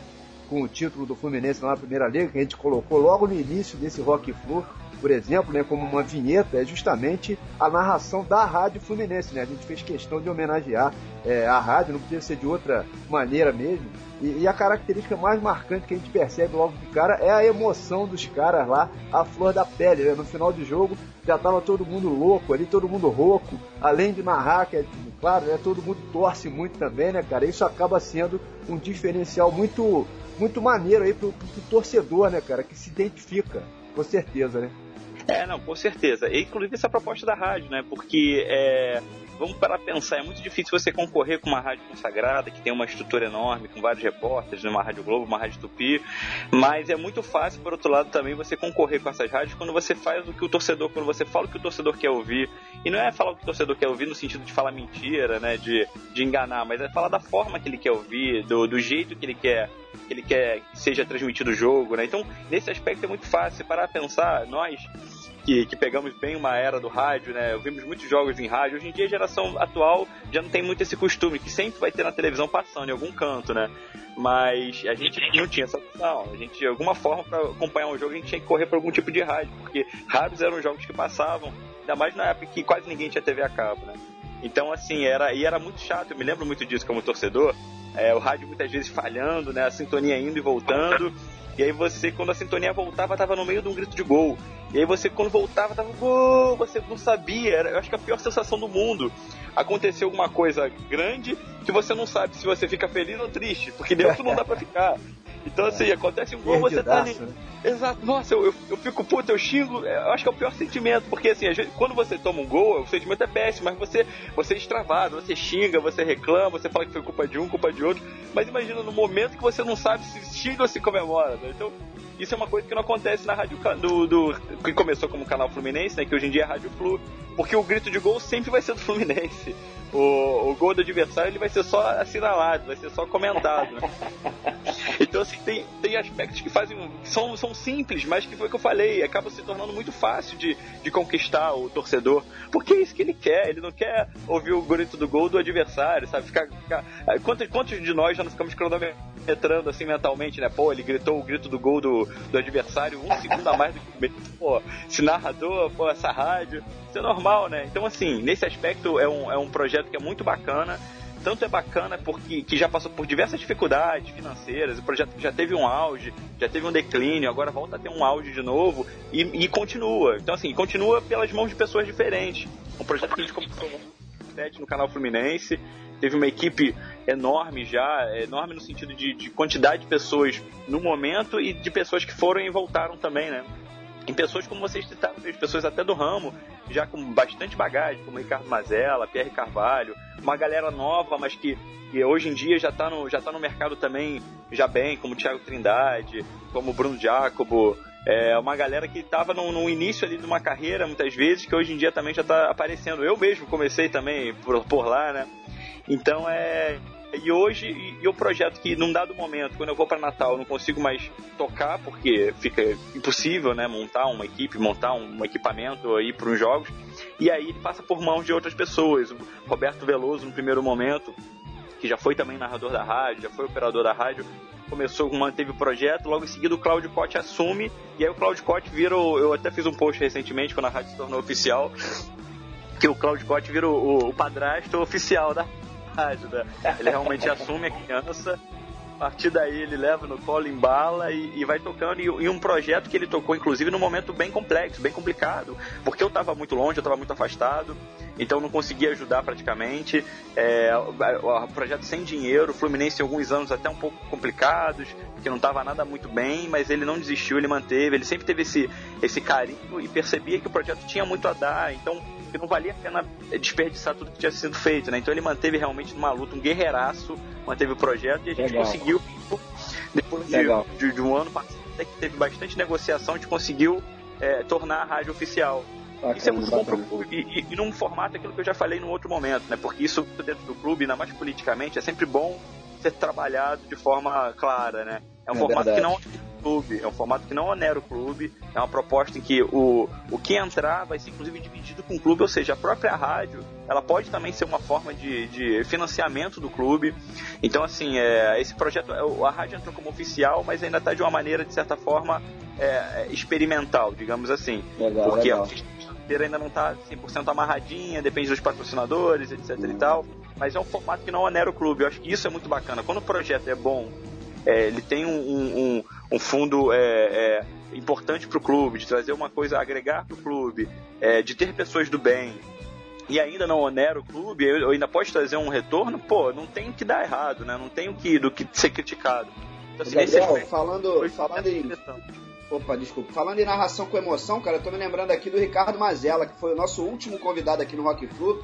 Ele repetiu aqui pra gente, Gabriel, aquela história sensacional que ele pede ajuda pra mãe dele, São Paulina, naquele jogo histórico contra o São Paulo na Libertadores em 2008. Narração que ele fez pelo canal Fluminense, né, cara? Ele contou essa mesma história lá pra Foot TV, né, cara? Sensacional, né? Exatamente. E, e foi um dia muito especial, é... E foi um dia muito legal de perceber isso, e hoje em dia o Mazela fala isso, né? De perceber, assim, um cara super cascudo da, da profissão, né? O cara que já narrou em tudo que é canto, que já narrou tudo que é jogo, e perceber que ele tem esse momento como um momento mais um dos momentos mais especiais, ou mais especial de narração da carreira dele. Caramba, isso é uma baita da responsabilidade. É. Né? Ah, e, pô, grande, que... grande Ricardo Magela, a gente aproveita para mandar um grande abraço aqui para ele, né? Foi escalado para fazer diversos jogos do Fluminense, inclusive na Primeira Liga, incluindo a final, né? Lá pela, pela Rádio Nacional. E, e, hoje, durante o programa, é, estamos detonando alguns gols da campanha do Flu na Liga, né? Posicionados aí entre as músicas que estão rolando. Enfim, eu quero dizer, gols não só narrados pelo Mazela, né? E pela galera da Rádio Fluminense, mas de outros veículos também, Rádio Globo, Rádio Tupi, tem narração de algumas TVs também. Enfim, hoje vale tudo por aqui, hoje é dia de festa, né? A gente tem mesmo que, que comemorar. E, e, a nossa campanha né, foi excelente, né, Gabriel? A gente só perdeu um jogo, foi a estreia justamente contra o mesmo Atlético Paranaense, que a gente voltou a encontrar na final, mas de resto, vencemos o Cruzeiro num jogão aí que até você já comentou no início do programa, tem o Criciúma também, passamos com certa tranquilidade, foi, foi um bom jogo. Depois chegou a vez do Internacional, é, passamos aí nos pênaltis, e aí cabe a pergunta, né? Por que será que a gente teve, no decorrer do ano, dois Fluminenses tão diferentes, cara. Um no Carioca e outro na Liga. Será que só a motivação explica essa diferença tão grande de comprometimento do time? O, o que, que você acha, cara? É, eu acho que assim, eu acho que foi uma competição é, que, que tinha um ar no primeiro momento também. É, de, por ser experimental, acho que não tinha tanta cobrança também. Eu acho que isso faz um diferencial. É, por mais que o Carioca também já não tenha tanta cobrança, mas eu acho que tinha um, ela, ela tinha um brilho no olhar, assim, sabe? Poxa, isso aqui é novo, isso aqui é diferente, sabe? Mesmo quando você não sabe nem o que, que é direito, assim, você, sei lá, você compra um CD de uma banda que você nem conhece direito, você não sabe se vai ser muito boa ou não. Pois é. Então você fica com ansiedade, né? Assim, poxa, quero ouvir, vamos ver como é que é, será que vai me surpreender? será que vai ser, sabe, será que vai ser bom mesmo? E aí eu acho que teve um pouquinho isso, assim, acho que teve um pouquinho o lado psicológico, sim, fator psicológico. Eu acho que o primeiro jogo, a estreia, óbvio que foi longe do que a gente esperava, a gente perde, inclusive, né? E, mas eu acho que eu acho que teve um aspecto muito interessante essa competição, assim, para dar uma resumida na minha, na minha, na minha interpretação também. Foi uma competição que teve um pouquinho de tudo, assim, pra gente. A gente teve um primeiro uma derrota no primeiro jogo, uma, que foi frustrante, porque inclusive a gente perde um pênalti, e a gente tem o nosso camisa 9 é, expulso e julgado e fica fora. E a gente depois tem é, um jogaço, que é o melhor jogo da competição, Fluminense Cruzeiro, jogo lá e cá, fora de casa, e a gente consegue uma vitória com pô, tudo funcionando. Depois a gente tem um jogo fácil, tranquilo, que a gente vence sem dificuldade e podia ter feito até mais. Depois a gente tem um jogo que a gente luta pelo placar, né? E a gente consegue a virada, mas leva a virada, então vamos para os pênaltis. Então a gente consegue uma classificação nos pênaltis, né? E depois uma final que é o jogo aberto, que a gente ganha de 1 a 0 com destaque de um prata da casa então, assim, eu acho que foi uma competição muito legal, porque apesar de curtinha, a gente tem muita história para contar, assim, não foi aquele jogo que a gente ganhou quatro jogos de 1 a 0 e foi campeão, sabe? Foi 1 a 0 1 a 0 1 a 0 e pum, acabou. Não, é, sabe, a gente tem história para contar nessa competição. Se a gente lembrar de cada jogo, ele tem uma peculiaridade. Eu acho que isso, é verdade. Isso já, já o Carioca, né, Gabriel? A gente até já esqueceu que teve Carioca esse ano, quase isso, né, cara? É, é, é. Sinceramente, nem esquentei a cabeça com a eliminação do Carioca, cara. Eu acho que esse tipo, a Primeira Liga é muito, mas muito mais importante, fora de brincadeira. Como eu falei antes, o futuro vai mostrar isso aí. E de quebra, a verdade é que ganhamos aí três semaninhas aí pro Ledir encaixar esse time, né? Fazer uma mini temporada, conhecer o restante do elenco. Quem sabe a, a diretoria poder repor alguma carência que ainda existe. Eu acho que no mínimo a gente precisa de um lateral esquerdo decente, hein, Gabriel? Porque esse Giovanni aí é duro, hein? é, a gente precisa de reforço, de reforço. Isso o próprio clube, a própria diretoria já é, assume, né? Já trata de maneira até não é escondido. E precisa, independente até, uh, óbvio que hoje já precisa, mas eu acho que independente até precisa mesmo, porque o Campeonato Brasileiro é um campeonato faz muita diferença. Diferente da Primeira Liga, que são jogos, são é, uma competição mais curta, que você, você faz jogos é, mais rápido e acabou e pronto, com menos preocupação, com menos, é, é, com menos cobrança, né? É, o Campeonato Brasileiro precisa de reforço, o time precisa de elenco de qualquer Gabriel, maneira. Na tua opinião, cara, quais são as posições-chave aí que estão precisando de reforço? Acho que a lateral esquerda é unanimidade, né? Eu, por exemplo, cara, é, se eu fosse dirigente do Fluminense, eu contrataria quatro ou cinco laterais esquerdos. a, gente, a gente teve, a gente teve é, a infelicidade de, de atletas da base não se encaixarem tão rápido, porque a gente está um pouco mal acostumado também, né? Pro bem, né? Porque a gente teve aí alguns jogadores da base que subiram arrebentando, subiram já pegando titularidade, fazendo gol, mostrando o jogo, resolvendo, né? Inclusive eu, aí a brincadeira com o Resolve com o Marco Júnior, né? Mas a gente teve um a gente ficou um pouco mal acostumado. E nesse aí, pô, desde zagueiro a atacante. Ah, só que a gente teve essa dificuldade nas laterais. Nos nossos laterais da base, eu acho que o Fluminense tinha um pouco esse, essa, essa, essa, essa proposta de não, vamos segurar aqui com a base, não, não vingaram assim, são atletas que têm muito para dar, tem muito para fazer, mas não encaixou. Acontece, futebol tem isso. Não encaixou. Acho, não, que, acho que o Léo Pelé, por exemplo, subiu um pouco cedo demais, né, cara? É, mas assim, também o Gerson subiu um pouco cedo demais, o Gustavo Scarpa também subiu um pouco cedo demais. Ah. É, futebol tem um pouco isso, às vezes sobe e encaixa, às vezes sobe e não encaixa com certeza, assim, realmente, a gente percebe que são atletas que ainda têm o que ainda tem muito é, casca para é. engrossar. Né? Então, é, a gente percebe essa, essa dificuldade desses atletas que subiram. E as contratações não, não vingaram tanto. A gente tinha o Giovanni que estava jogando muito bem, se machucou e, e não conseguiu ainda voltar ao Giovanni que era o Wellington Silva mesmo, que já teve altos e baixos, começou a ser opção, né? Mas de repente o Jonathan, que é um cara que a gente também já nem esperava tanta coisa, começou a jogar. Então, assim, eu acho que precisa sim, a gente tá longe do ideal, porque a gente tá com o lateral esquerdo improvisado, a gente tá com o lateral direito que tá começando agora a, a aparecer, a gente não sabe quanto tempo ele vai conseguir manter o, o pique, às vezes pode se machucar. Então, assim, é fato que a gente precisa de, de reforço, reforços. Isso não tem como fugir. Mas eu acho que teve um pouco isso também. Assim, é, futebol tem muito disso. O, quem veio da base não conseguiu encaixar tão rápido quanto a gente Bom, esperava. Eu, ó, eu, eu, eu, continuo, eu, eu, contrataria quatro ou cinco laterais esquerdos. O que, que você acha aí, ô Serginho?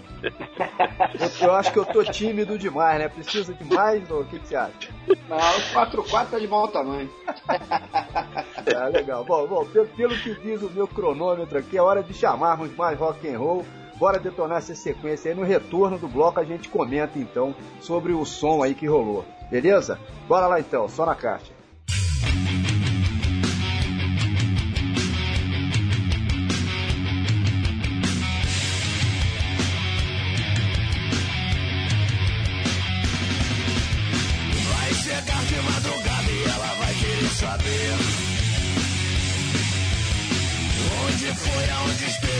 Foi fazer.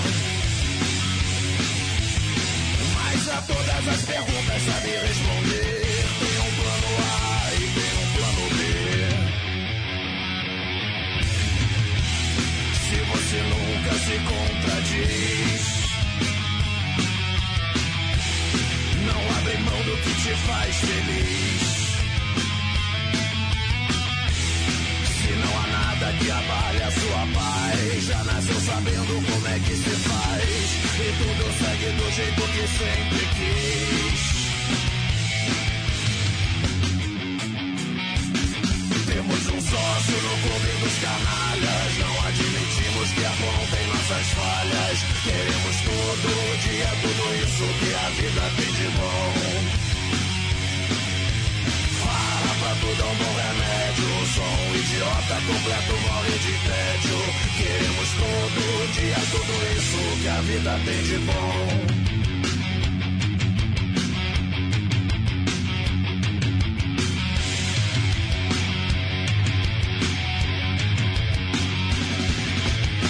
Sabe o quanto é importante não dar muita explicação. Não há nada de extraordinário na situação. O segredo do sucesso é a moderação. Ter o dia sim e ter o dia não.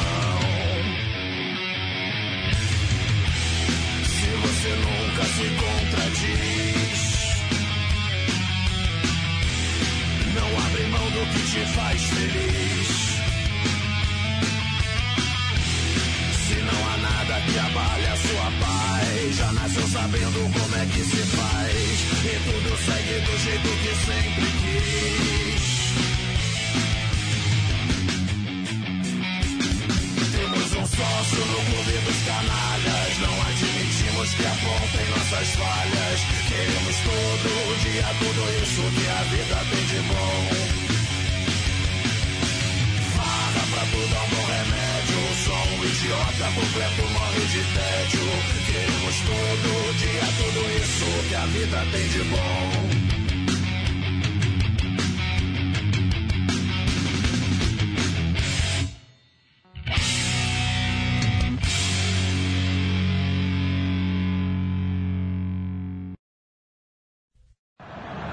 Souza, vai pra cima na marcação, enfiada de bola pro Gustavo Scarpa, bateu!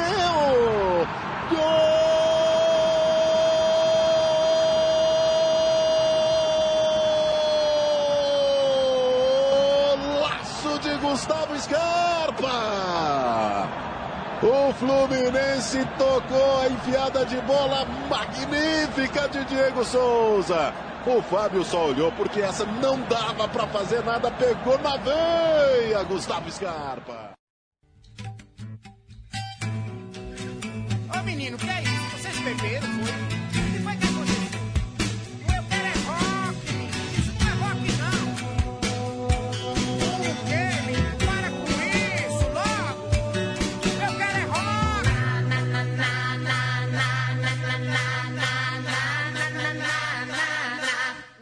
now, y'all.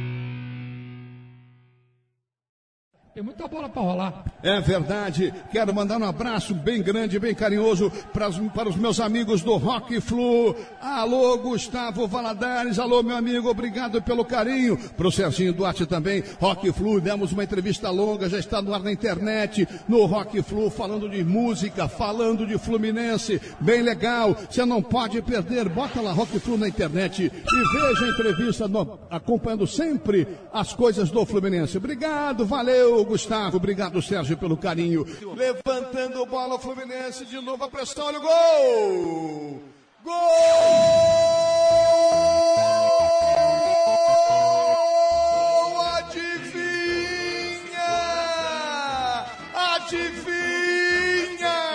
Do Flusão, é do Flusaço, é do Fluminense. Que delícia, que delícia, que delícia, Gerson, garoto 11. Cobrança de escanteio, a raspada na cabeça do tricolor. O Renato Chaves, o segundo pau, entrou Gerson livre e catucou pro fundo do gol do Criciúma.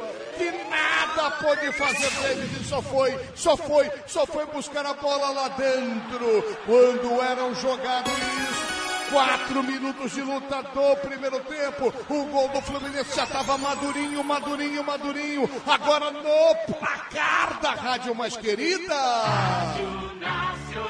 Fluminense 1, Gerson 11, Criciúma 0.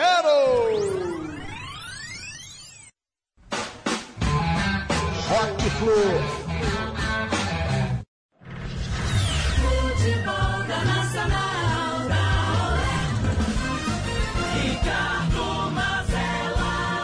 Fazendo você feliz com o futebol pela Nacional Microfone Esportivo do Brasil. Eu confirmo para você, 23 horas 31 minutinhos, horário de Brasília. Olha a equipe do Fluminense trabalhando. Lançamento para Gerson, saiu mal goleiro, vai entrando, tocou Gerson. Que delícia!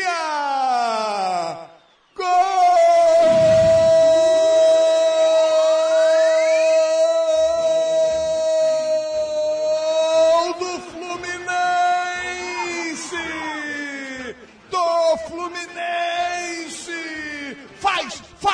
faz, Gerson! Ele fez uma jogada esquisita, lançamento na área, raspou de cabeça o Pedro, uma indefinição do goleiro com o zagueiro. O Gerson entrou, deu de biquinho na bola, isso na entrada da grande área. Uma lambança do Jansson com o goleirão David. O Gerson foi mais esperto, dessa vez tocou certo e a bola morreu, morreu, morreu no fundo do gol do Criciúma. Tá, tá, tá bonito, o Fluminense tá bonito na frente. Alô, Gustavo Valadares, acertou o placar, hein, garoto? Tá todo feliz mandando mensagem aqui. Valeu pelo carinho, valeu pela audiência. Fluminense vencendo. E agora no placar da Rádio Mais Querida do Brasil. Flusão 2, 2 do Gerson 11, Criciúma 0.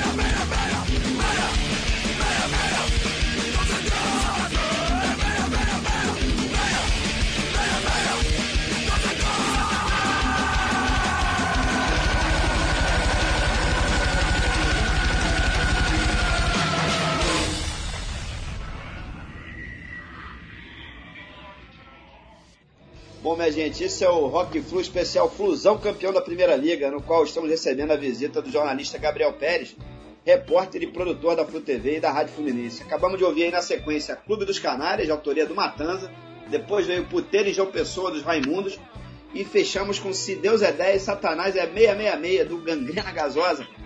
Vamos começar falando um pouquinho aqui sobre o Matanza. O Gabriel, a banda lá do Jimmy London, cara, no ano passado lançaram um sétimo registro de estúdio, intitulado aí Pior Cenário Possível, um álbum, por sinal, bem legal.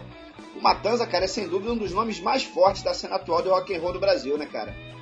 É, eu, eu assim, pela minha idade, é, Raimundos foi, o, foi, o, foi a banda nacional que abriu, abriu as portas para mim, pro rock, que abriu meu, meu, meus horizontes. Eu acho que eu poderia fazer um paralelo. Eu acho que o Matanza hoje é um pouco que o Raimundos foi.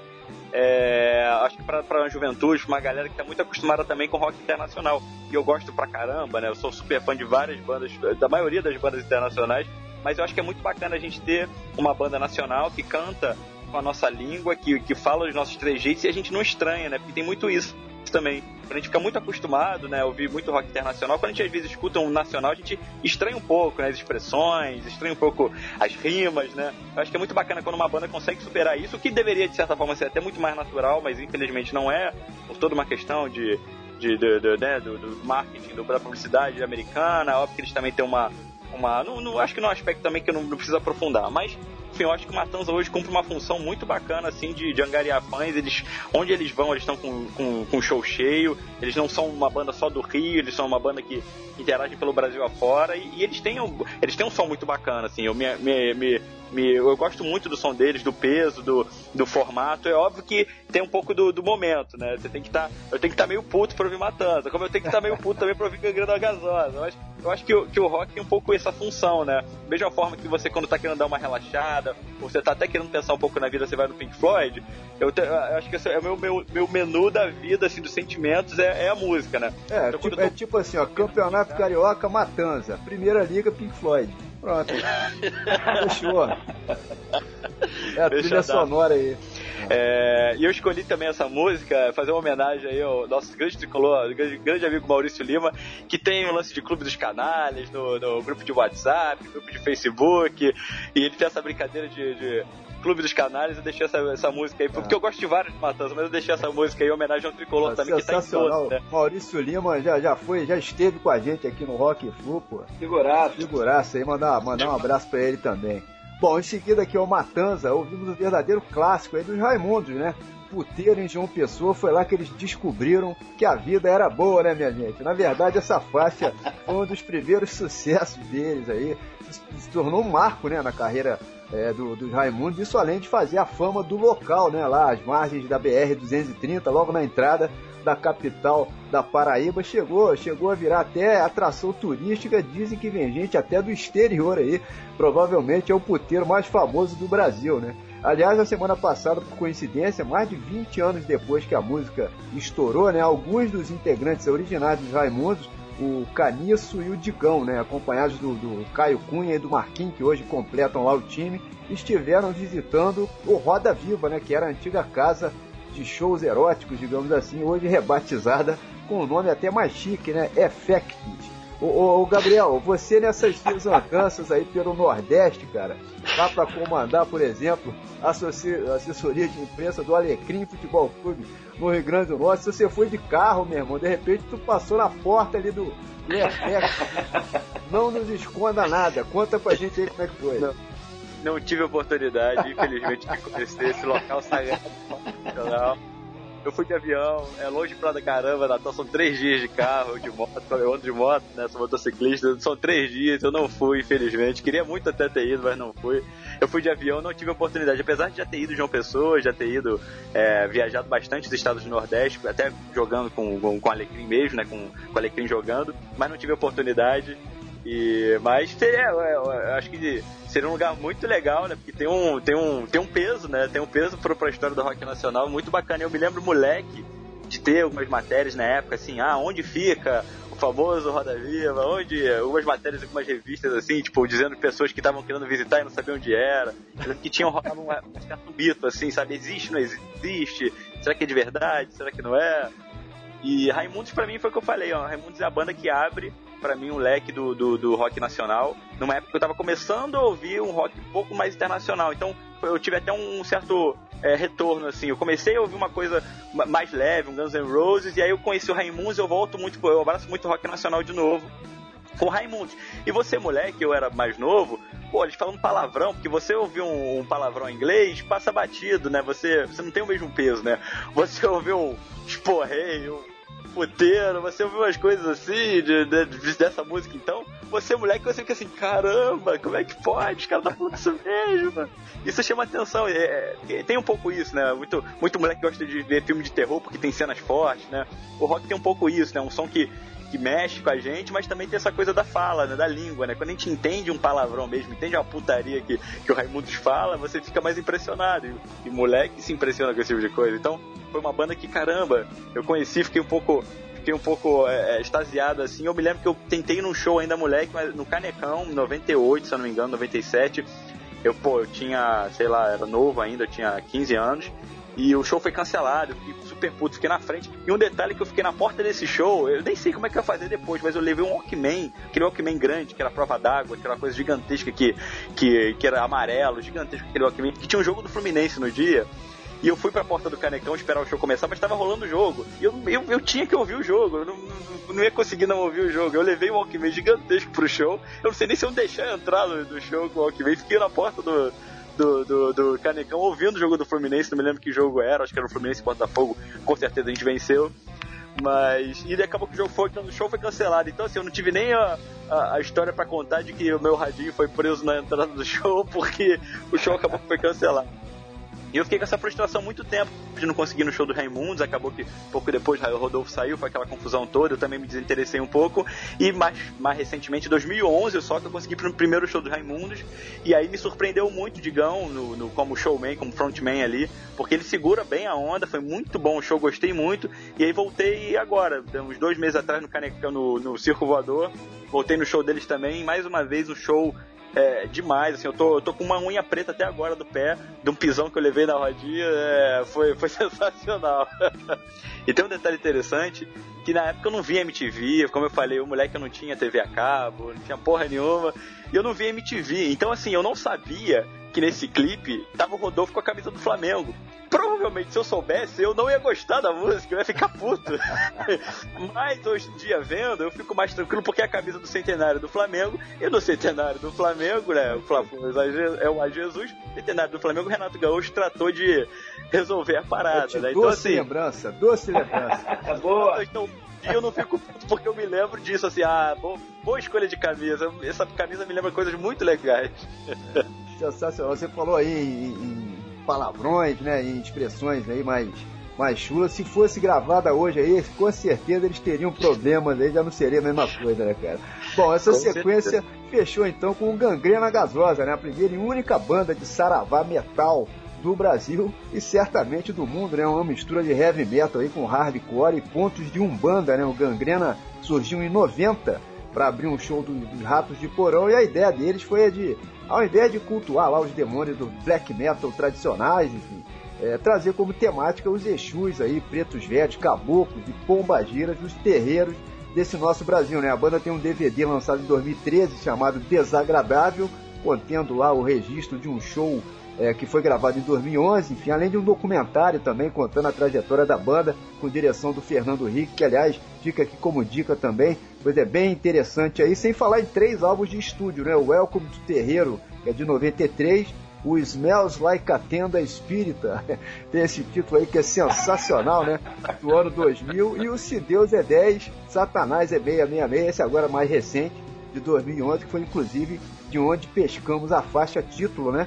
Para rolar por aqui, é, e, e ainda sem falar em quatro EPs, sendo que dois deles aí foram lançados apenas digitalmente é, via internet. Eu quero aproveitar o gancho para mandar dois abraços aqui rapidinho para dois grandes amigos. Primeiro, o Guilherme Cardoso, aqui de Nova Friburgo, nosso grande camarada, né, Serginho? Estive com ele lá em Juiz de Fora, por sinal, agora na, na final da Primeira Liga. Ele é o maior fã de Matrix que eu conheço, né, a trilogia Matrix, lá dos cinemas, e uma das músicas preferidas dele, lá do Gangrena Gasosa, é justamente Eu Não Entendi Matrix, que, que a banda brinca lá com o filme de uma maneira realmente genial. E o outro abraço vai justamente pro autor dessa letra, né? Ele, aliás, o autor da maioria das letras das músicas do Gangrena Gasosa, o grande Ronaldo Lima, vulgo Chorão, que eu tive o prazer de conhecer pessoalmente há algumas semanas, e que, mesmo sendo torcedor do, do Flamengo, aí prometeu gravar inclusive um rock flu aqui com a gente, né, tendo como tema a cena hardcore do Brasil. Tomara que isso role ainda esse ano. Enfim, ele que é muito fã de, de quadrinhos autorais também, assim como eu, principalmente o quadrinho europeu aí, underground americano, esse tipo de coisa, que é justamente a minha praia. Muito legal, né? Ô Gabriel, você entendeu Matrix, cara? As letras do Gangrena são um dos pontos fortes da banda também, né, cara? É um negócio sensacional, né? É difícil de entender no show, né? Mas se você depois você pegar pra ler a letra enquanto tá rolando a música, você entende, né? Mas é, é muito legal, assim. E essa música tem uma coisa legal porque é, é uma brincadeira, né? Eu, eu vi o documentário, o documentário é muito bom também, gostei mesmo também, é, gostei é, muito, muito também. legal, cara. E, e, eu, e ele, eles contam, né, que na verdade o- a música é inspirada porque o, o porteiro do, do. Me lembro de quem, de um deles lá, que pe- pegava sempre DVD emprestado. E aí um dia o cara lá empresta o DVD porteiro, porteiro um dia não entendi porcaria nenhuma desse filme. O cara, uma bala não acerta o cara, não sei o que lá, não entendi nada. E ele achando que o cara ia ser amarrado no filme, porque o filme é muito bom, né? O porteiro não entendeu porra nenhuma e ficou puto. Aí ele ficou, ele acharam que os pregaçados fizeram a letra, né? Então assim, é, quando eu ouvi a primeira vez, eu falei, porra. Eu não, pô, não entendi Matrix, Matrix é bom pra caramba, como assim? Os caras não gostaram de Matrix? Aí você vai entender a história por trás, fica mais legal ainda, né? Mas, pô, é uma banda que, que realmente é muito engraçada, assim, você falar, é, é- Parece que hoje em dia você fala um pouco de política com amigos, né? Você tem que chegar meio que de mansinho, ah, você já ouviu Gangrena Gasosa? Ah, você sabe do que se trata? Porque ou o cara pode sair correndo, né, te dar uma porrada na cara e sair correndo, ou o cara pode super curtir, né? É uma parada que não tem meio termo, né? É verdade, é Então, verdade. É, Beleza. é, é interessante que o, que o- que o- eu acho que esse, esse argumento é muito legal de, de- realmente a gente pô, a gente cresce ouvindo bandas de metal que tratando de Beelzebub, de Satanás, de, né, mas não não não os nossos, eh, não os nossos demônios, né, mas deuses nórdicos e de, de- demônios nórdicos e caramba, e a gente acha super legal, né? Porque poxa, tem um tem um carisma, né? Tem um, poxa, um demônio europeu, ele tem um carisma, né? Nossa, ele ele é oculto, é ocultismo, né? Alistair Crowley. Então, quando a gente fala, né, quando a gente fala da, da, da macumba, quando a gente fala dos, dos, dos seres da macumba, e eu posso falar até alguma besteira aqui porque eu não entendo muito, fica uma coisa assim, não, isso não pode falar, isso não pode tocar. Não, e o Isso- legal é que a banda, a banda também se veste, né, de acordo. É tudo. tudo é, é muito legal. Cara, você vê o show dos caras é muito louco, cara. É, Eles estão vestidos de, de- das entidades, né? O Caboclo Sete Flash, Sete Flashes, Zé Pilintra, o Lulu, imagina, os caras todos É, tocando é assim, é legal. doente falando. E aí é um, é, é um pouco é óbvio que além da letra, e é uma banda também pra ouvir puto, né? Mesmo caso da, do Matanza. Então quando eu tô puto, vou no, no, no também. Mas tem uma coisa que eu gosto muito, que é um pouco essa batida, que o Raimundos também tem, que é um pouco uma batida é, é, é, mais nossa, né? No, no rock, no metal. Eu acho isso muito legal, como Sepultura fez com Roots. É, eu acho que isso, isso, isso me chama atenção, sabe? Eu gosto muito do metal, óbvio, metal tradicional, metal cru, mas quando rola uma batidinha assim também me chama atenção. E óbvio que eles têm muita batida, né? Eles fazem música sobre macumba, então eles têm muita batidinha, eles têm muito vários instrumentos de percussão diferentes do metal. Então eu acho que fica uma junção e eles têm um, um- né, eles têm um som pesado pra caramba. né? Então, quando faz essa junção, eu acho sensacional. Então, Gangrena é uma banda que me me, me, me, me, sabe, me chamou muito a atenção. Como é um tema que pra mim não tenho, não tenho grilo nenhum, foi natural, mas eu sei que pra muita gente que eu vou comentar, Ih, não fala disso não, não mexe disso não. Beleza, beleza. Bom, nesse segundo bloco só rolaram bandas brasileiras por aqui. Na sequência, então, vamos detonar por outro lado os três pesos pesadíssimos do rock internacional de todos os tempos. Vem aí Wasted Years com Iron Maiden, Killed by Death com Motorhead e Heaven and Hell do Black Sabbath. Black Sabbath, que aliás está visitando aí o Brasil no final do ano, né? já estão inclusive à venda os ingressos no dia 2 de dezembro na Praça da Apoteose, pro que se diz ser a turnê derradeira da banda. E deve realmente ser a última, né, Gabriel? Você já garantiu seu ingresso aí? Não garanti ainda, mas já, já, já marquei presença no Facebook, se é que isso vale de alguma coisa. Ó, eu, eu sugiro quem for comprar ingresso aguardar um pouquinho que eu. Parece que o Ozzy Osbourne tá tendo confusão com a, né? com a esposa dele lá. Tá arriscado pintar o Axel Rose de vocalista aí do, do Black Sabbath. pra quebrar o galho. Infelizmente a gente não pode nem esperar que venha o Dio, né? Isso aí já, já É. ficaria muito mais tranquilo. Infelizmente a gente não pode nem esperar essa substituição mais. Mas sim, não, mas com certeza eu vou, nem que seja com Axel, é o, é o tipo de show que, que não dá pra perder, né? A gente tá vendo uma geração terminar, né? Infelizmente, né, a gente já, como o próprio Dio, como eu comentei, já não, a gente não consegue mais, não pode mais ir no show, ou Motorhead a gente já não pode mais ir no show com o Leme, então assim, é uma geração que tá, que tá terminando, né? Então assim, eu, eu acho que todo mundo que, que curte, que acompanha, é como se quem curte futebol vê o último jogo do Castilho, né? Poxa, vou, vou, vou lá na despedida do Rivelino do Fluminense, sabe? É, eu acho Pô, que é uma coisa Gabriel, que a pessoa não pode Gabriel, perder, ah, sabe? Eu, eu, eu, cheguei a ficar com medo, achei que você fosse citar o Magno Alves, cara. Magnoves não termina nunca. Acho que a gente não vai ver, capaz a gente não vê ele encerrando a carreira. É, mas aqui, falando em shows aí, cara, o Iron Maiden acabou de passar também pelo Brasil, né? Algumas semanas aí, fizeram uma apresentação ali no HSBC Arena, né? É, no Rio, na, na, turnê do álbum mais recente lançado por eles, né? O The Book of Souls, que é inclusive um CD duplo. É, eu já vi, sei lá, uns 7 ou 8 shows do Iron mas dessa vez eu não pude ir. É, se bem que eles devem ser escalados pro Rock in Rio do ano que vem, de repente, né, Gabriel? O Iron Maiden, pô, parece que tem carteirinha de sócio do Rock in Rio também, né, cara? É, eu acho muito legal, né? Porque eles, inclusive, eles, eles ganham uma projeção enorme, né? E pra mim, Iron Maiden é, é a banda, assim, sabe? É, não sei, é, pra mim é a banda, não tem como, não tem como escolher outra. Então, assim, eles ganham uma projeção monstruosa com o primeiro Rock in Rio, né, que eles participam. Então, eu acho que eles têm um, um carinho também, né, eles têm um vínculo com o Rock in Rio muito grande. Eu gosto, pô, todo show é, da Iron Maiden é... muito o é, Brasil, né, cara? Tiveram, já, sim. todas as turnês estão aqui, é, e, e, tem o lado do público latino, né? Que já, já virou até lugar comum falar isso, né? Mas, cara, não tem jeito. O público latino, com Iron Maiden, até naquele, aqui na, naquele documentário, Flight 666, mostra muito, né? É, é, isso, como o público latino vai à loucura. Os colombianos lá, sabe? Pirados, a galera, os argentinos também. Então, assim, eu acho que eles sentem muito isso, sabe? E, e aquilo, né? Conforme também a, a, própria banda vai envelhecendo, eu acho que eles começam cada vez a precisar mais dessa, dessa energia do público, né? É, Por mais que retorno aí, né? faz tudo, né?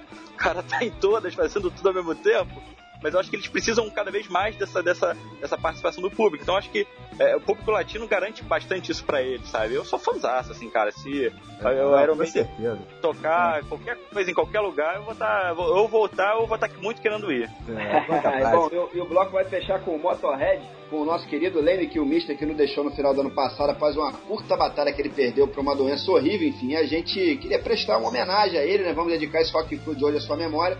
Aliás, vamos dedicar não só esse programa, mas esses 10 anos de Rock Flu que a gente completou no mês passado ao grande Leme. Uma figura que sempre foi autêntica, né, importantíssima para o mundo rock and roll, como a gente costuma dizer por aqui, Gabriel. O Motorhead é um item que deveria constar até da cesta básica, né, cara? Bom, deveria mesmo. É. Ace of, Ace of Spades, é, todas aquelas montagens e mensagens de Ace of Spades não são à toa, né? Legal, bom, vamos lá então chamar esse bloco de dinossauros aqui pro ar, ô, Gabriel. A gente tem uma longa tradição aqui no programa, cara. Todo convidado que aparece por aqui a gente pede para apresentar pelo menos um dos, um dos blocos de músicas aqui pros ouvintes. Então vamos te pedir para anunciar essa próxima sequência matadora aqui pra galera. Tá falado? Respira fundo, manda bala aí, né? Vamos que vamos. Então vamos lá, galera. Black Sabbath com Heaven and Hell, Iron Maiden com Wasted Years e Motorhead com Killed by Death.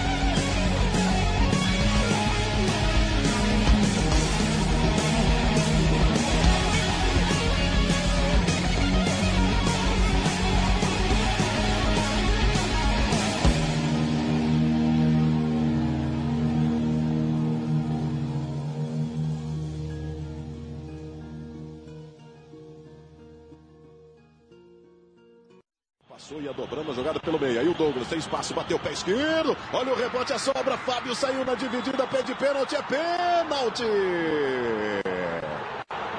Soltou o Fábio Felipe Amorim. Demorou um pouquinho. Francisco de Paula Neto, mas apitou o pênalti. O cartão amarelo. Olha o Fábio, bateu roupa. Aí ele vai pra bola. O Felipe Amorim toca na bola e aí tem o contato. Mais uma vez, arriscou de fora o Douglas. A bola veio cheia de veneno, hein? O pênalti é claríssimo. Diego Souza. Correu pra bola. Na mesma tática do primeiro pênalti. Pé direito. Gol!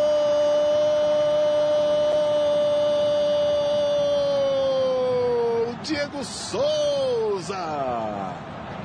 E o Fluminense novamente à frente. Um canudo, uma pancada do Diego Souza.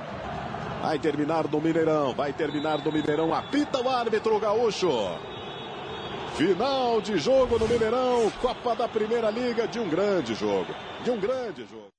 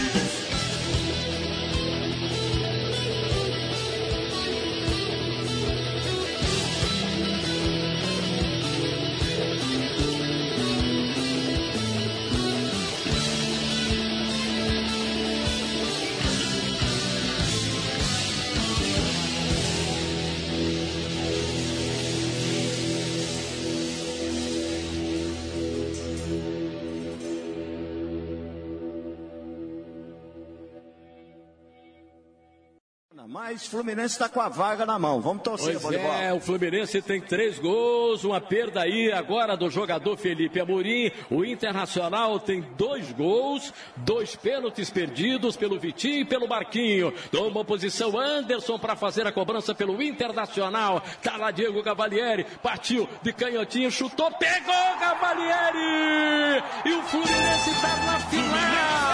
O Fluminense está na final da Copa da Primeira Liga. Ganhou nos pênaltis. Os jogadores comemoram com Diego Cavalieri. Boa, boa, boa, tricolor. Cavalieri pegou o último pênalti do Internacional. E o Fluminense com três gols. Tá aí o Fluminense. Fluminense na final da Primeira Liga. E a festa do gramado.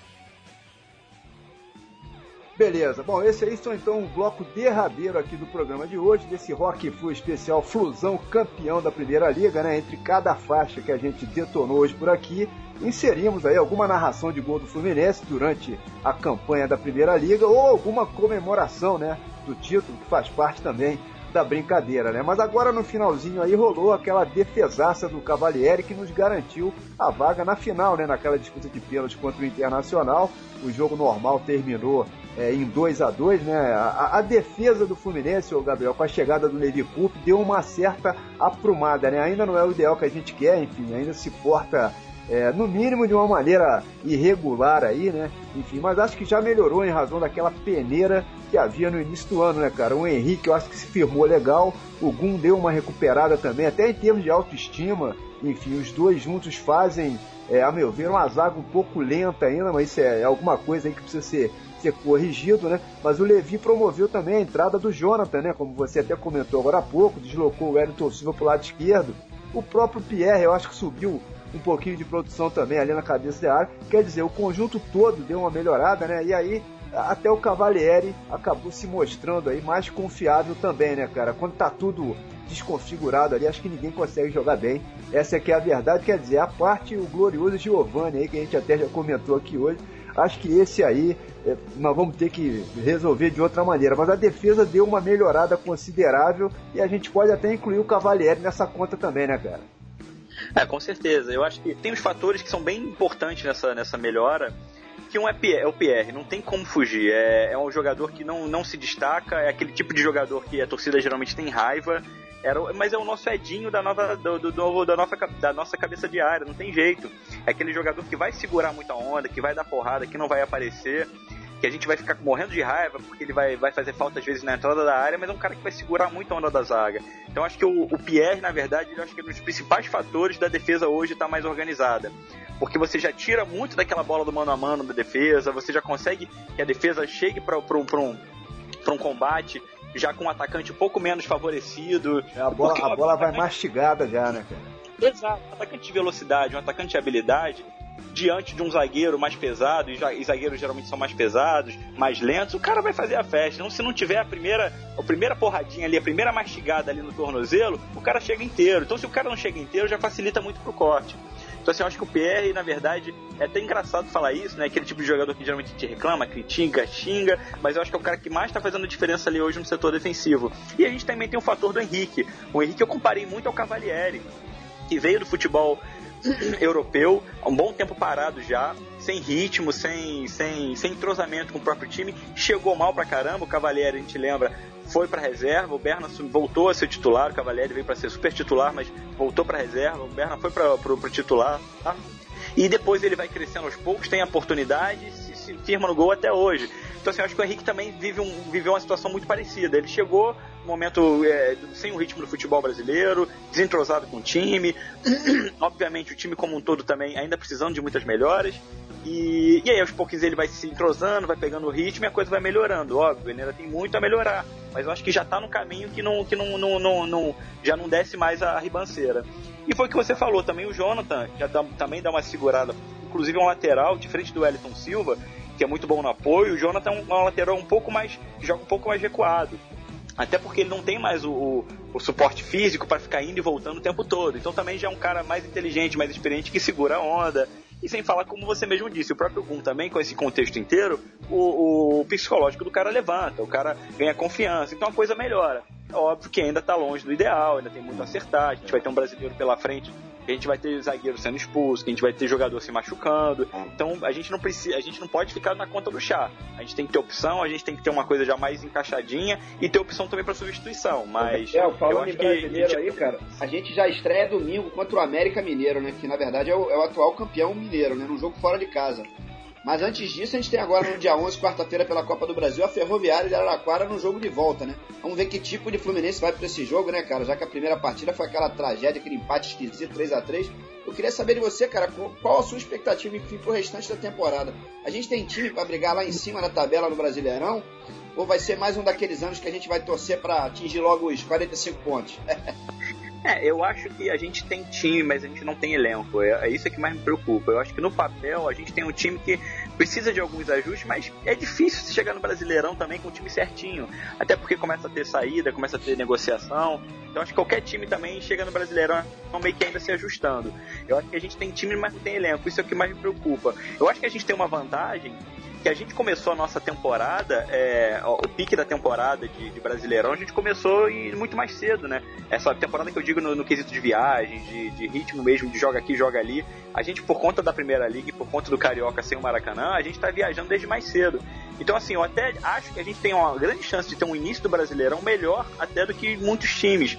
O que me preocupa é o segundo momento do Brasileirão. É aquele momento em que justamente o time começa a sentir no ritmo do Brasileirão é, viagem, tem o jogo o tempo inteiro, viagem pra caramba, e aí o elenco é que faz a diferença. Essa é a parte que mais me preocupa. Eu acho é até verdade. que pro início, tirando alguns ajustes que a gente vai precisar fazer pro início desde já, eu acho que a gente entra no Brasileirão com um pique até bom, sabe? Mas vamos ver como é que vai ser daqui a pouco. Se a gente realmente não, não tiver é, é, é apoio, não tiver, não tiver contratação, pode complicar. Uma vantagem que a gente provavelmente vai ter nesse Brasileirão já, é já treinar no CT.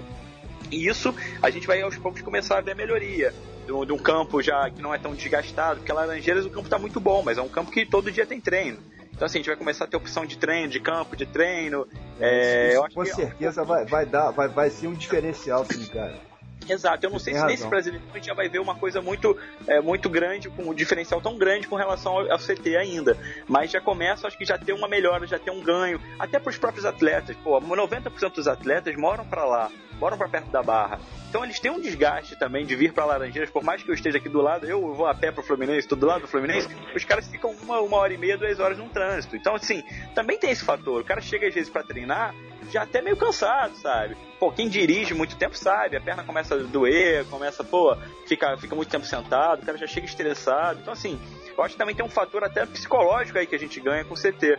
É, então, assim, eu acho que a gente vai ter também um reforço do CT, mas a gente vai precisar muito realmente de reforço na equipe. É, vamos, vamos ver. Gabriel, uma curiosidade, cara, que era até para te perguntar antes, mas passou batido aí. Quais são seus maiores ídolos no Fluminense e até no futebol em geral, cara? Eu me lembro de você ter me dito uma vez que tinha um carinho especial pelo Super Ezio, né? Que marcou muito é. aquela geração ali dos anos 90. Mas e aí, quem mais, cara? Era, é sempre o primeiro da lista, não tem jeito. Porque a idolatria ela tá muito relacionada à, à vivência, né? É, eu, eu hoje tenho como ídolos também Assis, Romerito, Washington, já é, Romer, é, Assis e Washington ambos falecidos, Castilho, mas são atletas que você conhece de história, você conhece da mitologia, né? É, tem, tem todo um lado belo, bonito. Apesar de eu tê-los conhecido pessoalmente, mas eu não vi jogando, né? Então sou de 83, então eu, eu, eu vi, mas não lembro. Né? Mas, então não tem jeito, eu acho que essa idolatria ela, ela passa muito pela, pela, pela vivência, pela experiência, né? E a minha vivência, a minha experiência, o cara do Fluminense, o, o guerreiro do Fluminense era o Ezio. Então, assim, cara, o Ezio pra mim é aquele cara que, que é, é, é um carinho para sempre também. Infelizmente já não tá mais entre nós e é um cara que, né, não nem por questão de idade, porque ele seria mais novo, mas é um cara que para sempre eu, eu, vou sempre lembrar com um sorriso no rosto. Eu lembro, eu, eu não tenho, você perguntou, ah, ídolos pelo mundo, eu não tenho, cara. Eu, eu sou, nesse aspecto, eu sou meio, meio doido, assim. Eu só, só quero saber de Fluminense mesmo, sabe? Eu não me interesso por futebol. Eu vejo uma coisa ou outra, mas eu não me interesso por futebol além do Fluminense. É, então é. O, o, eu lembro do Ezio, quando o Ezio foi pro Atlético Mineiro, eu tinha álbum de figurinha que eu só me preocupava em completar o Fluminense. O resto, eu, o que vinha, eu ia botando. Mas eu me lembro que a figurinha do Ezio, no Atlético Mineiro, eu, eu guardava com carinho, assim. Eu tinha um carinho por aquela figurinha porque é, é, o ídolo, né, cara? E eu acho que isso é muito bacana. Ah, então, assim, legal. o meu primeiro ídolo é o Wesley, não tem jeito. A gente tem um ídolo por ocasião também, que aí também tem um peso para mim muito forte, que é o Renato Gaúcho, porque o Wesley era o cara que me fez, me fez começar a torcer pelo Fluminense, acompanhar, de ver o Fluminense ganhar clássicos, de ver o Fluminense ganhar times que eram, na época que a gente estava muito mal, era muito difícil isso acontecer, mas o Renato foi o cara que fez a mágica acontecer, né? O Renato é o cara que me deixa alucinado, estou alucinado e diverso. A minha geração inteira, os tricolores alucinados da minha geração, são alucinados por causa do Renato. É, e tem um aspecto muito interessante. É verdade lista para lembrar do gol de barriga. Pô, o cara fez o gol do título. Mas é, é, isso no futebol é comum, mas é simples. E a gente fez um programa especial para Flu TV, os 20 anos do, do, do gol de barriga. Inclusive, eu, eu, citei várias entrevistas e esqueci desse, desse programa. Foi um programa muito especial. Eu tive a oportunidade de entrevistar vários jogadores dessa época, alguns eu já conhecia, alguns não. E eu, e, e eu, eu me sentia naquele momento meio criança, assim, caramba, tô entrevistando os caras Que eram os caras que eram os meus primeiros ídolos mesmo de futebol, que eu tinha as figurinhas e eu era goleiro no colégio. Eu fazia defesa, gritava o Ellerson, sabe? Ah, o Ellerson depois foi mal. Cara, quando é ídolo, você esquece essa parte ruim. Eu só lembro Ah, da parte boa, eu lembro só de 95. O Ellerson, o melhor goleiro do Carioca, aquela camisa amarela que eu era louco, meu pai me prometeu nunca vestir aquela camisa amarela. e eu, eu me lembro disso, sabe? Então, assim, essa aí, não, mas, mas voltando ao Renato, é um cara que, nesse- nessas entrevistas para o pro programa da Flu TV, o especial dos 20 anos de gol de barriga, eu fui até um pouco com, com, com um pouco preocupado, assim, de, de, de entrevistar os caras, os outros jogadores, e rolar um ciúminho. Pô, mas pô, pô, todo mundo só fala do Renato nesse título, pô, só destaca o Renato nesse título. E isso foi invertendo completamente, foi muito engraçado, porque naturalmente os próprios caras já começavam falando assim, não, Renato era tudo nesse time. Era o Renato que pagava, era o Renato que organizava, era o Renato que dava força pra gente. Então, assim, são várias historinhas que você vai percebendo a importância do Renato, é muito além do gol de barriga. É, e aí chega uma conclusão que é muito bacana. E, é uma e conclusão dentro que é a campo seguinte. também, dentro de campo não foi só o gol, não. Ele jogou muito no Fluminense, cara. Sim, sim, Ele jogou certeza, muita mas- bola. Essa mas, é a assim, verdade. né? pro- pra gerações posteriores, pra gerações posteriores, como a gente lembra do Assis fazendo gol do É, Flamengo no isso. último minuto, no ano seguinte fazendo outro gol. A gente lembra muito do momento, o Romerito fazendo gol no Vasco. A gente, a gente, a gente simplifica né, a história Claro. para gerações futuras. Então, assim, ho- hoje as gerações talvez já um pouco mais novas tem o Renato Gaúcho fazendo gol de barriga. E aí até, e até parece um pouco sacanagem, que o Ailton que faz uma puta de uma jogada e o Renato desvia, né? Então, talvez pra uma geração mais nova que não conheça o contexto, até fique assim, ah, esse cara é, pô, uma falastrão, só porque fez o gol. E aí nas entrevistas eu fui percebendo, cara, a importância do Renato. E uma conclusão que é muito legal de ter que todo mundo concordou com essa conclusão. E foi uma conclusão que surgiu naturalmente, assim, de mim. Foi justo o o Renato ter feito o gol de barriga. Foi justo. Não foi só bonito, importante. Foi justo. Além de tudo, foi justo, assim. Ele merecia ter feito o gol do título, sabe? Não, e ainda Ele mais, ainda mais ter- um gol diferente desse, né, Gabriel? De barriga, cara. Não, Passa pro folclore. Daqui a mil anos vão estar falando disso, cara. Exato, e conspira. e conspira no sentido. Até, até, até um erro conspira, porque na súmula tá Hilton. Até isso conspira pro mito do gol de barriga. Exato. Então até É isso é brincadeira. É um gol legal. que tem pessoas, é um gol que tem uma jogadaça do Ayrton, e é um gol que, que, que a bola passa pelo Ezio, sabe? É um gol que, se você for retroceder, se você for retroceder a jogada, tem o Romário dando migué, assim, a bola é um chutão pra frente. É, Eu acho que eu, até eu não me lembro assim, se é o branco que dá um chutão pra frente, alguma coisa assim, agora não vou me lembrar. Mas aí a bola vai tipo pra lateral, eu acho que é o Cadu que pega a bola, o Romário dá um migué. O Romário não vai na bola, o Romário podia ter feito uma pressão no Cadu, ele não vai. Ele dá um miguezão, não vai na bola. Então até isso, cara, se você retroceder o gol, até o Romário dando migué da jogada tem, bola. cara. Passa pelo Legal. Ezio. Essas lembranças são sensacionais. Sensacional. Bom, minha gente, é isso aí. Estamos nos aproximando aqui do final dessa edição do Rock Flu. Mas antes de fecharmos as, as cortinas aqui de vez, ainda vai rolar uma faixa saideira, né? Como é de praxe. E dessa vez a escalada para encerrar aqui os trabalhos é ninguém menos que o Pink Floyd com One of These Days, uma faixa que originalmente é a que abre o, o- o LP Metal, o sexto álbum da banda, que é de 71.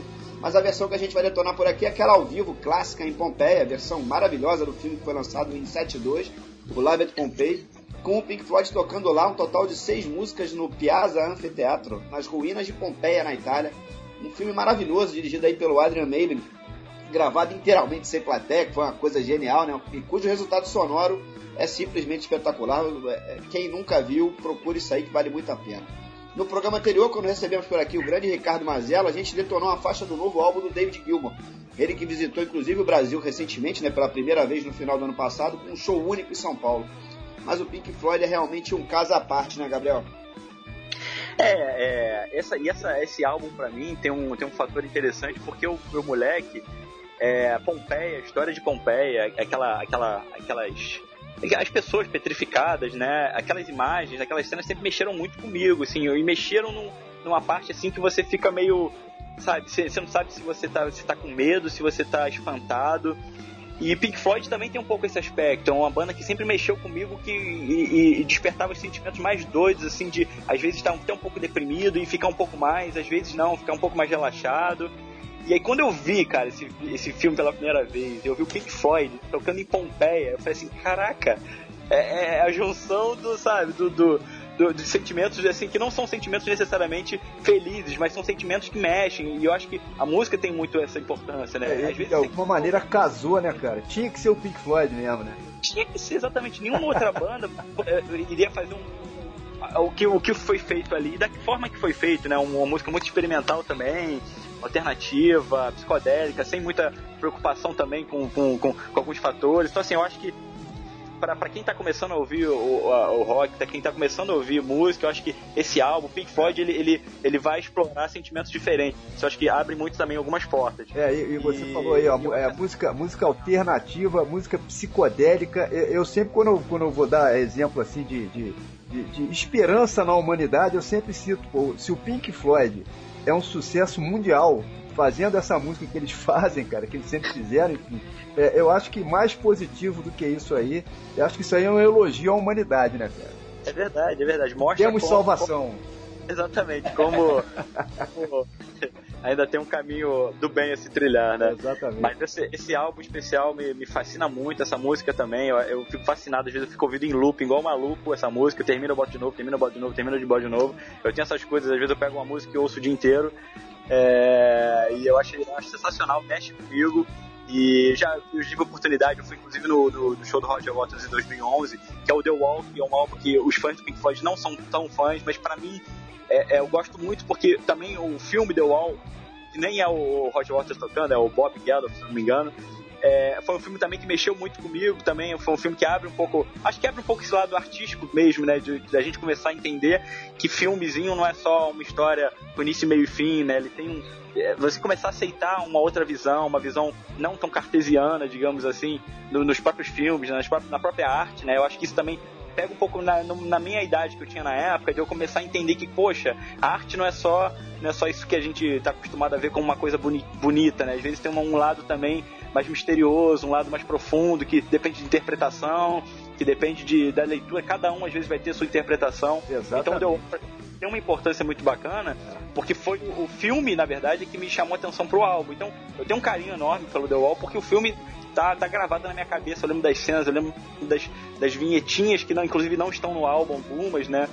Então, é, eu tenho um carinho muito grande. Quando o Roger Waters veio pro Rio em 2011 com The Wall, eu, eu tinha que ir de qualquer jeito. E eu fiz, inclusive, eu, eu tive que fazer a escolha de, de Sofia, porque foi muito doido. Porque tinha jogo do Fluminense, jogo importante no dia. Se eu não me engano, era era Argentino Júnior, não me lembro agora, era um jogo importante da Libertadores.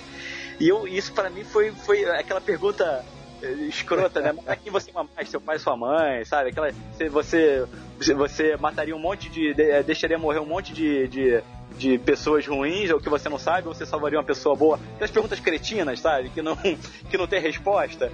E foi, foi tive que, tive que dar uma resposta. Você vai no show do, do Roger Waters tocando The Wall, ou você vai no show do Fluminense?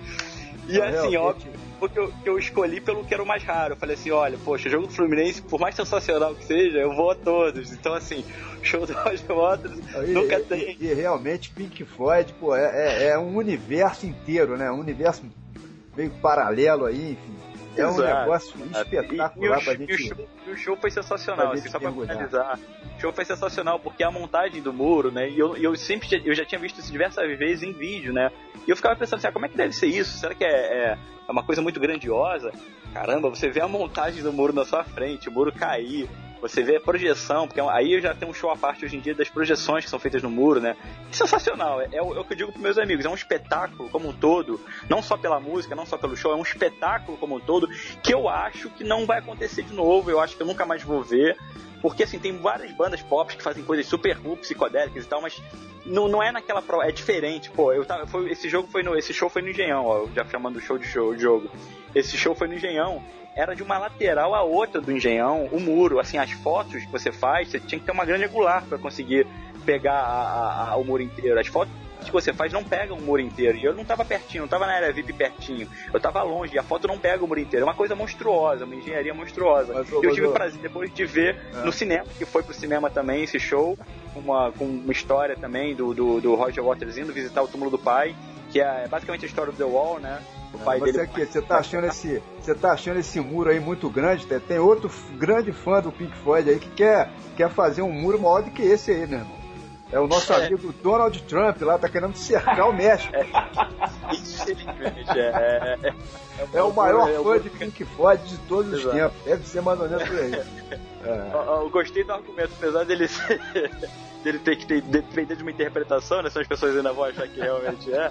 Eu gostei do argumento, mas é interessante. Mas e é, e é muito interessante, né? Que o muro não é uma coisa boa, né? No próprio show, né? É, o muro é- são todos os problemas, são todas as mazelas que ele tá ali construindo e, e derrubar o muro é a melhor coisa que tem, né? Pra, pro, pro, pro Floyd, né? Na história. Então, assim, é, eu acho que seria bacana que houvesse interpretação, né? O muro, na verdade, ele é bom quando ele tá derrubado, né? Não quando ele tá sendo construído. Exatamente. Uma bela interpretação. É, infelizmente, pô, estamos derrubando o muro do Rock Flu aqui também. A gente está chegando aí ao finalzinho né, do programa. A gente gostaria de agradecer muito, claro, a presença aqui do nosso convidado de hoje, o jornalista Gabriel Pérez, que está à frente aí de vários projetos maneiríssimos lá no Fluminense Futebol Clube, com destaque absoluto aí para a Flu TV, que é um negócio sensacional, realmente, da novíssima Rádio Fluminense aí, a rádio oficial do clube, que com certeza vai explodir também. Aliás, ô Gabriel, se vocês estiverem precisando de alguém aí para detonar lá na rádio algum programa musical que envolva rock and roll e futebol, eu aqui, o Serginho, estamos na área mesmo. Qualquer coisa, você avisa aí que a gente manda o currículo para lá. Tá vocês já cara? inclusive há muito tempo. Há muito tempo, enquanto o projeto ainda era a Rádio Canal Fluminense, vocês já estão convidados. É uma questão só porque realmente tinha muita dificuldade de colocar no DAI. Né? De colocar um. Não digo nem no DAI, mas de colocar num- uma programação mais extensa. Por enquanto a rádio está mais focada nos jogos, mas tem, tem certeza absoluta, pode ter certeza disso, que inclusive o convite já foi feito há uns 10 anos atrás. O convite continua, assim que a gente tiver uma programação. programação. Cara, cara, muito obrigado por você ter aceitado o convite para gravar o programa aqui com a gente. Espero que você tenha curtido a brincadeira aí. Parabéns pelo seu trabalho lá no clube, cara. Um trabalho que a gente acompanha de perto já há muitos anos e admira muito pela competência, pelo bom gosto, profissionalismo, enfim, principalmente pelo carinho que a gente percebe que você aplica, né, digamos assim, a tudo que você faz e que envolve o nome do Fluminense. Isso a gente considera, né, Serginho, que é uma coisa importante demais, enfim. Parabéns realmente aí, valeu aqui pela visita. Acho que valeu a brincadeira, né, cara? Ah, valeu demais, com certeza. Eu fico super feliz. É, o convite já estava, inclusive, era, era, era, também tinha do lado de vocês para mim há muito tempo já de participar. É, eu acho que calhou foi muito bom, apesar de toda a demora, que é há muitos anos já que a gente já poderia ter feito essa entrevista, mas eu acho que toda a demora foi bacana, que calhou com um título importante, calhou no momento que eu tô vivendo dentro do Fluminense muito legal. Então, assim, eu tô Verdade. muito feliz, acho que, acho que tudo, tudo acabou se, sendo da maneira melhor que poderia ter sido é, acontecido. Ah, então, assim, foi fico legal. muito feliz. Obrigado pelo convite, é uma honra enorme. Se deixasse, a gente fazia um programa aqui de 5 horas, eu ia falar 5 Cara, isso horas. aí fácil, fácil, fácil. a história do Fluminense, com toda a história da- das minhas histórias com, com metal, com rock. Mas eu fico muito feliz, é uma honra muito grande mesmo. Eu acompanho o trabalho de vocês, vocês sabem muito bem disso há muito tempo. Eu gosto muito, eu acho muito bacana também. E eu acho que foi o que você falou. Eu acho que eh, em breve a gente vai ter o, a Rock Flu aí no, no, no Rádio Flu. Vamos, vamos, vamos, vamos combinar isso direitinho. Vamos, vamos ver como é que isso vai, como é que, como é que isso vai se dar certo. Legal, legal. Valeu aí. Abração, Gabriel. Valeu, Gustavo. Tchau, pessoal. Daqui a duas semanas a gente tá de volta aí com mais um Rock Flu novinho em folha. Saudações. Valeu. Valeu, Gabriel. Um abração, cara. Valeu, Gustavo. Abração, gente. Valeu, valeu, Gabriel. Ah, valeu. Obrigado aí, cara. Até mais aí, minha gente. Abraço, tchau, tchau. Valeu.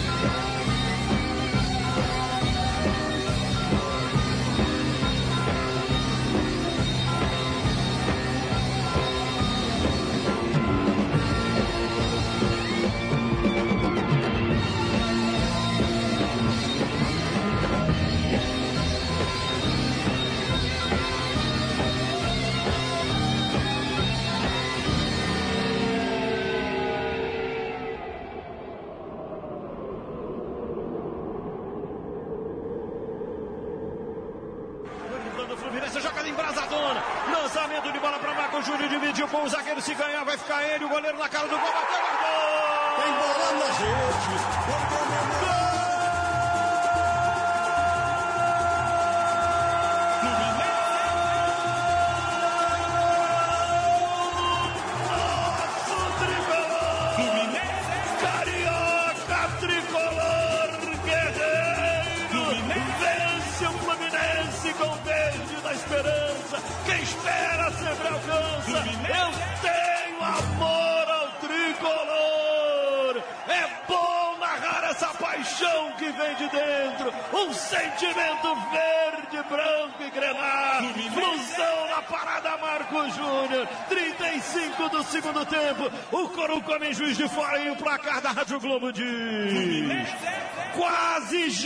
Campeão da Primeira Liga. Fluminense 1.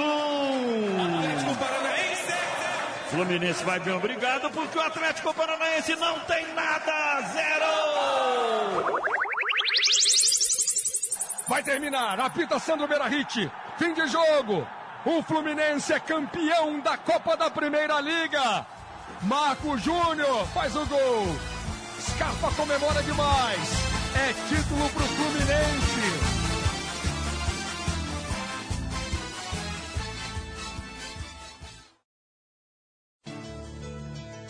Rádio Torcida Tricolor, a rádio do torcedor do Flusão. Debates, música, transmissão de jogos, resenhas, 24 horas no ar, online e também com programação sob demanda.